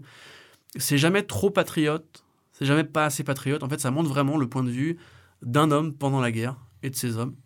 Et limite, le Punisher n'est même pas le sujet, en fait. C'est-à-dire qu'il y a juste un propos sur Ah le dernier bah numéro. non. Où à la fin, en fait, ils expliquent que le Punisher, en, Mais en- ils- en menant un combat, attends, je finis, en menant un combat, euh, ils ont vu la violence qui était en lui et qui pouvait vraiment, Oui. pour un but, arriver au bout de son idée. le but, c'est de, de savoir quel a été le premier homme qui l'a tué, alors qu'au final, c'est pas ce Ouais, qui nous ça, intéresse. pas du en tout, fait. pas du tout. Et même en fait, Garcenis se met un peu en scène puisque euh, l'histoire est racontée a posteriori par des vétérans de guerre qui ont connu Frank Castle et qui en fait est racontée par un journaliste qui veut écrire un bouquin là-dessus et on voit jamais son visage. Du coup, tu peux dire que Garcenis se met en scène comme si lui allait interviewer euh, des vieux GS qu'il a sûrement fait d'ailleurs, probablement parce qu'il a, dû faire beaucoup de récits de guerre et donc je pense qu'il a collecté beaucoup de témoignages. Et donc c'est très très beau à lire. C'est magnifique. Goran Parloff est vraiment un très très bon dessinateur. Il a travaillé avec Starlight, enfin sur Starlight avec, avec Mark Millar. Euh, c'est très violent, mais c'est jamais gore. C'est très très. Non, non, il y a, quasiment jamais de sang en fait. Il y a quasiment jamais de sang. Quand, quand il a des mecs avec un, un gros calibre, tu vois pas de sang, tu vois juste Non, des non. miettes de corps. Ouais, Enfin, ouais. c'est assez c'est, c'est dur à en parler, mais voilà, c'est une guerre qui était très violente hein, de toute façon. Et euh, du coup, vraiment, ouais, très très bonne lecture pour moi, c'est vraiment un, un immanquable euh, et un très bon moyen de découvrir l'écriture de Garth Ennis. Si vous connaissez pas, de toute façon, c'est à creuser forcément. Mm. Qui est C'est- pas dans le délire trash du coup, tu vois. Du c'est- tout, C'est un. Ennis vachement plus posé dans. Il y a une vraie noblesse de toute façon Mm. vis-à-vis de la guerre. euh, et tu sens qu'il a un respect, qu'il ne permet pas de faire, de faire un truc trop violent quand il parle de vrais trucs en fait. Ouais. C'était le cas pour ses comics d'aviation et compagnie, c'est jamais très gore. Parce que contrairement au Garth Ennis de Preacher, où il est vraiment, tu sais, je te, je te- je te pète les couilles avec un, avec un M16 et compagnie, là c'est beaucoup plus en fait respecter les mecs qui ont fait ce conflit, qui était dur, et honorer leur mémoire en en en faisant pas un, un spectacle euh, orgiaque de Ouais, destruction. c'est pas Rambo non plus. C'est pas ce côté Bah, le premier Rambo, le premier Rambo était pas Non, un... Ouais, j'ai plus le, le dernier où Ouais, c'est ouais. vraiment. Ouais, non, non, mais c'est assez proche du premier Rambo pour le coup. euh, Ouais. Très, très triste, très mélancolique de cette guerre un peu conne. Et, et voilà, si vous aimez la guerre du Vietnam, vraiment, euh, je vous conseille euh, tout de vous intéresser Ouais, à toutes œuvres que ça a entraîné, parce qu'il y a vraiment beaucoup de bons comics aussi qui sont ce style-là. Puis c'est cool de voir un récit vraiment de guerre, du coup, qui a pas Mm. grand chose avec du Marvel à voir avec du Marvel classique. Ouais, hein. carrément, ouais. Voilà, donc c'est euh, Punisher, la section. La euh, section. En VF, voilà. Merci. Et donc c'est chez Panini, c'est disponible depuis le 13 juin Paninos euh, dernier, c'est pour une quinzaine d'euros il me semble, voilà. Donc ça on a fait le tour, enfin on a, voilà, on a fait deux petites sorties qu'on- dont on avait envie de parler. Et du coup on fait un dernier petit point rapide, euh, parce qu'il y a la SDCC qui approche la semaine prochaine. Donc c'est sûr que euh, en termes de film, on va dire qu'il y a un joueur, enfin Qui voilà, un, principalement, un player euh, euh, dans, dans le game quoi. Et il est ready. Et il est ready. Est-ce qu'il est vraiment ready ou pas? Qu'attendre Je- de Warner pour la SDCC En fait, le truc, c'est qu'on peut dire qu'attendre de Warner à la SDCC parce qu'en fait, on Ouais. connaît déjà à peu près le programme. On sait qu'il y aura le trailer d'Aquaman, il a été annoncé. A priori, il y aura un, trailer euh, ou un teaser trailer pour euh, Shazam Teaser de trailer. euh, David F. Sandberg qui est pas certain d'arriver sur Internet, euh, qui pourra être par exemple euh, que réservé à, aux Oui, spectateurs ils de la fait avec Bah, avec- Suicide Squad il y a deux ans ou trois Sauf ans. que ça, quoi, ça avait leaké, donc ils étaient forcés de le mettre. Mais Ouais, Aquaman, même, ils ont. euh, oui, et puis Infinity War aussi. C'était pas la San Diego Comic Con, c'était je crois des 23, je sais plus. Ouais, moi, je me En concentre gros, sur si on avait juste vu un écran euh, filmé, en gros, c'est des trucs qui sont pas pour le public en fait, qui sont Voilà. pas définis derrière après sur YouTube et compagnie. Exactement. Et du coup, on suppose aussi qu'il y aura un aperçu plus ou moins visuel de Wonder Woman euh, 1984 qui arrive euh, du coup à la Ouais, fin de l'année dernière. Ouais, donc ouais, a priori, ce sera un visuel de Cheetah, de Kristen Wiig en Cheetah. La vraie question maintenant, c'est de savoir est-ce qu'on peut en attendre plus? Et Non. notamment quelque chose sur le Joker. Maintenant que le film a été officialisé, que Joaquin Phoenix euh, aide vraiment le Joker, euh, est-ce qu'on non mais en fait plus, plus que pas un visuel bien sûr parce que le, film en est qu'à ses débuts de production, mais euh, ce que tout le monde attend un petit peu, je pense, de Walter Amada, donc le nouveau président de DC Films, bah, c'est un planning. Ouais. Peut-être une concrétisation Ouais, en tout cas des, réels euh, projets qui ouais. sont en construction. Je veux dire que, tu, que- tu verrais Walter Amada qui monte sur scène et qui fait Welcome to the DC Panel et qui te montre. euh, Bah, par exemple, de dire que prévu, effectivement va y avoir vraiment Birds of Prey qui va se faire avec euh, Margot Robbie dedans, qu'il y a vraiment, tu vois. Moi, je pense qu'on peut aussi espérer un trailer de Titans. C'est pas cinéma. Mais... Oui, oui, c'est pas si non, il y aura un trailer de Titans. Donc Mhm. effectivement pour cette plateforme DC Universe, donc leur, leur projet de, de plateforme rien qu'eux où tu pourras trouver ben, Parce tout- qu'il leur il série. à faire un panel de la marque DC en fait, euh, simplement parce que le problème de Warner depuis des années à toutes les San Diego Comic Con, ça a été en fait de considérer qu'ils sont Warner. Ils n'ont pas faire comme Marvel Studios, enfin, comme Disney, c'est-à-dire qu'en gros à, à faire un panel pour juste leur création super-héros. C'est ça qui mélange tout. ouais. Euh, Et là particulièrement, ils auraient tort de le faire parce qu'en fait ils n'ont qu'un seul film qui est, qui est prêt. À moins de faire venir, il y aura forcément un panel Wonder Woman pour les questions-réponses et compagnie.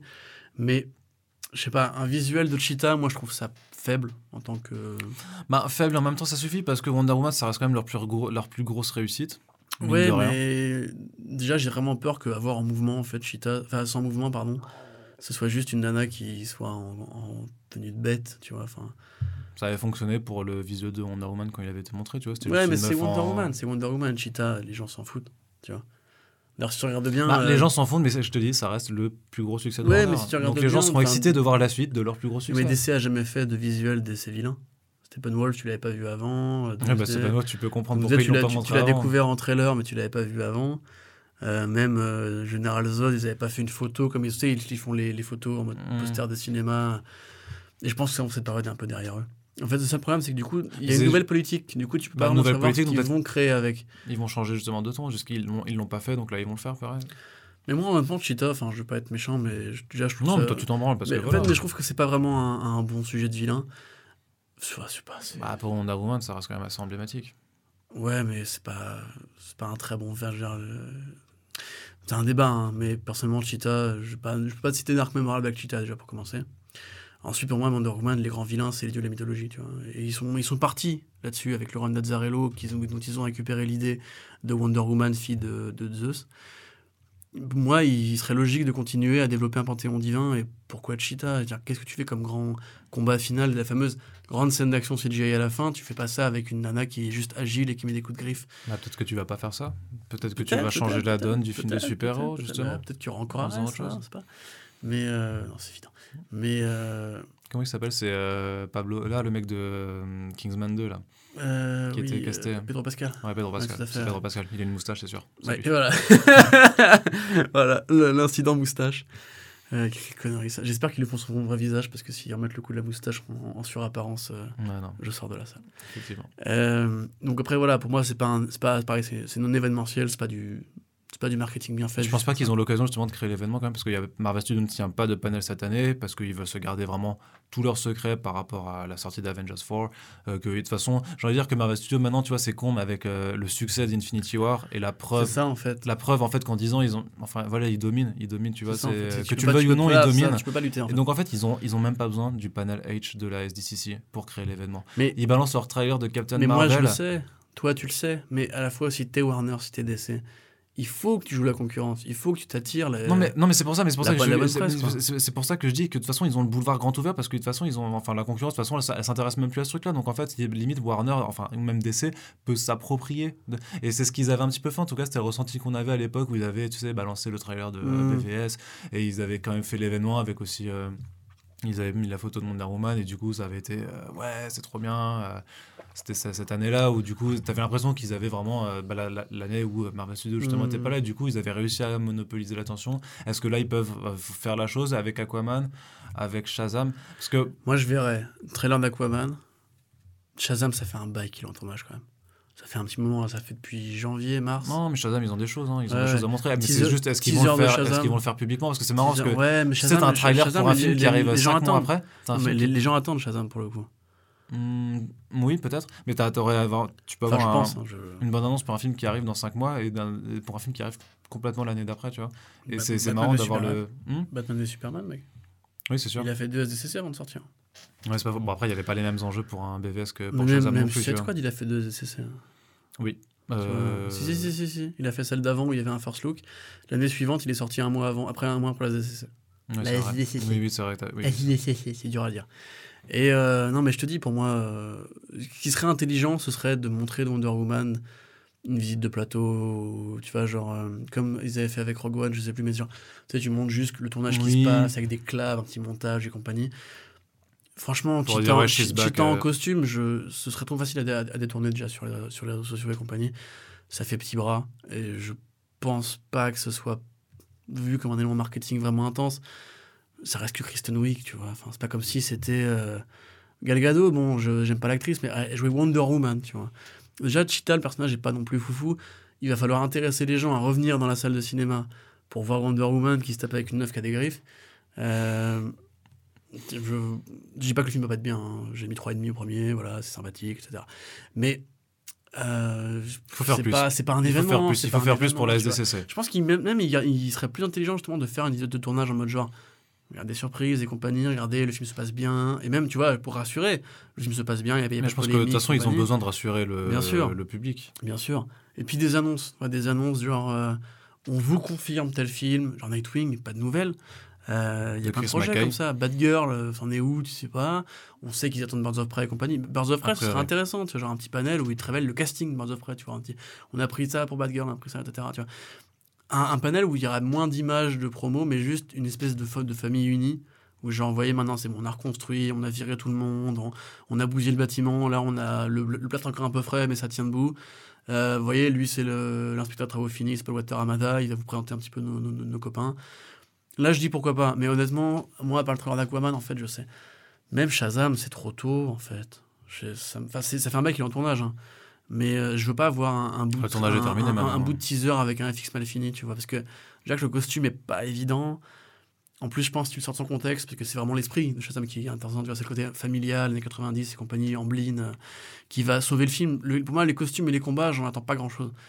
Du coup, si tu mets juste un bout, genre un gamin crie Shazam et la foudre qui tombe et il s'envole, t'es là. J'ai vu Zachary Levy qui faisait les oies avec un, un costume de, de Big Bang Theory, tu vois, ça m'intéresse pas. Alors que Aquaman, à la limite, ouais, ils, sont obligés, de toute façon, on le sait.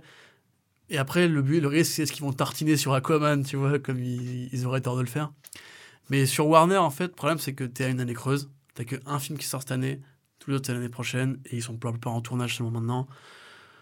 Je pense que ça va être calme, en fait. Ouais, c'est marrant, moi j'a- j'aurais l'impression que c'est justement parce que c'est une année creuse où en fait, même il y a un film et du coup par contre ils ont vraiment l'occasion de, de Mm. balancer justement. Bon, à la limite je pense que qu'ils fassent euh, comme en 2014 quand euh, Sugihara avait balancé son planning avec tous les films sauf que cette fois il refait un planning possible. tu vois et que Je te dis, Famille Unie. et ouais. qui crée ouais qui crée qui crée l'événement regardez, ça. le studio va mieux. Le retour de Green Euh, Lantern. lui, euh, on oublie, lui, on valide. Geoff Jones, il est là, viens, Geoff. Man of te Steel 2, plaît. il y a des rumeurs sur euh, le- la concrétisation de Man of Steel 2 par exemple, tu vois. Bah, du coup, c'était qui le Real? Je sais pas. Je sais pas, non, c'est pas. C'était euh, pas bah, il y avait Chris euh, Vaughn, qui était euh, machin, mais. euh, Mais il y en a eu tellement qui ont dit qu'ils voulaient le faire. Voilà. Non, non, mais, non, mais pour dire, non, mais le fait, même s'il n'y a pas de réel, de Ah. dire on va faire Man of Steel 2. Mais Man of Steel 2, il était prévu à l'époque sur le planning, il y avait 5 films.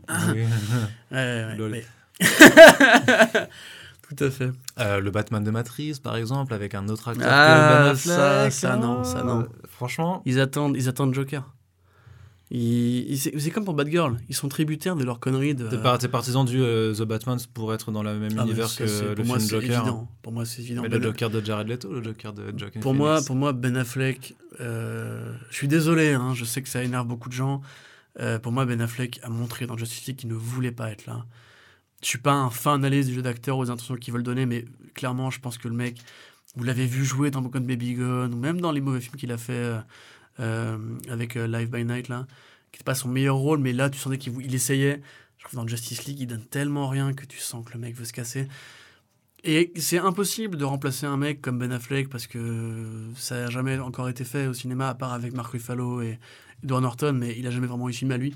Tu vois, genre, t'as jamais vraiment eu un film Hulk après le film de Hulk d'Edward Norton. Comme si, si tu veux, le film était frappé d'un saut maudit, genre en gros, le premier épisode de la saga de Hulk, c'est de- Norton, du coup, tu peux pas faire une suite avec autre chose Ouais, que Norton. ça, c'est plus qu'il y a des droits avec Universal, mais bon. Oui, non, mais quand bien même, tu vois, enfin, c'est Marvel Studios, ils, ils sont champions pour se battre pour se battre, pour récupérer, euh, regarde, euh, Quicksilver, et euh, techniquement, ils les avaient pas, et ça les a pas empêchés de le faire, tu vois. Ouais. Et donc, du coup, moi, personnellement, je, euh, crains que Ben Affleck, ce soit dire un, un souvenir passé, que le label DC Black incorpore Batman, et que si un jour il y a un Justice League 2, soit le film Nightwing est une réalité, dans ce cas-là, tu auras Ben Affleck qui, qui signera pour une dernière scène où il fera un check dans le fond, en mode genre, ouais, mais je vous envoie ce petit gars, il est bien. Soit euh, je me trompe.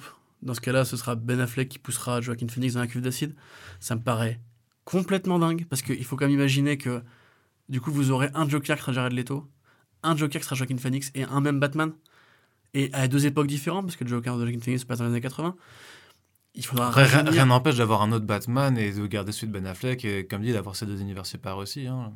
Euh, euh, comment tu vends derrière ton Batman de Ah, mais ça, mais ça, ça, je- moi je ne suis pas marketeur chez c'est là où je voulais en venir. hein, C'est qu'à mon sûr. sens, si le Joker de, de Phoenix. euh, Sachant que de toute façon, de, de, de- DC Phillips, pardon. le Si- DC Black, prend c'est mieux, censé- attends, attends, s'il prend mieux dans l'esprit du grand public que le Batman de Ben Affleck, Ouais, mais le Je DC Black, euh, c'est censé être du hors continuité. De, de, de, de- c'est pas, c'est du hors continuité dans le sens où c'est pas un univers parallèle. C'est des films, c'est des films euh, solo, tu vois. c'est ils des- avancent à vue, mec. Ils avancent à vue.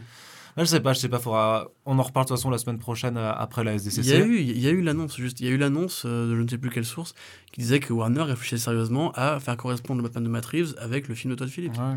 Qui est, Ouais, mais ça reste des qui est, qui est juste une, une réponse logique quand un acteur qui joue Batman veut se casser. C'est hypothétique, on n'est pas dans le secret des dieux. Hein. Et si Ben Affleck veut se casser et s'ils veulent repartir sur un fresh start avec un autre Batman qui serait pas impacté par l'échec de Justice League, qui est un échec, qu'on le veuille ou non, ça leur fait perdre de l'argent, et BVS, qui ont, sur lequel ils ont mis beaucoup d'argent et qui n'a pas apporté ce qu'il devait rapporter.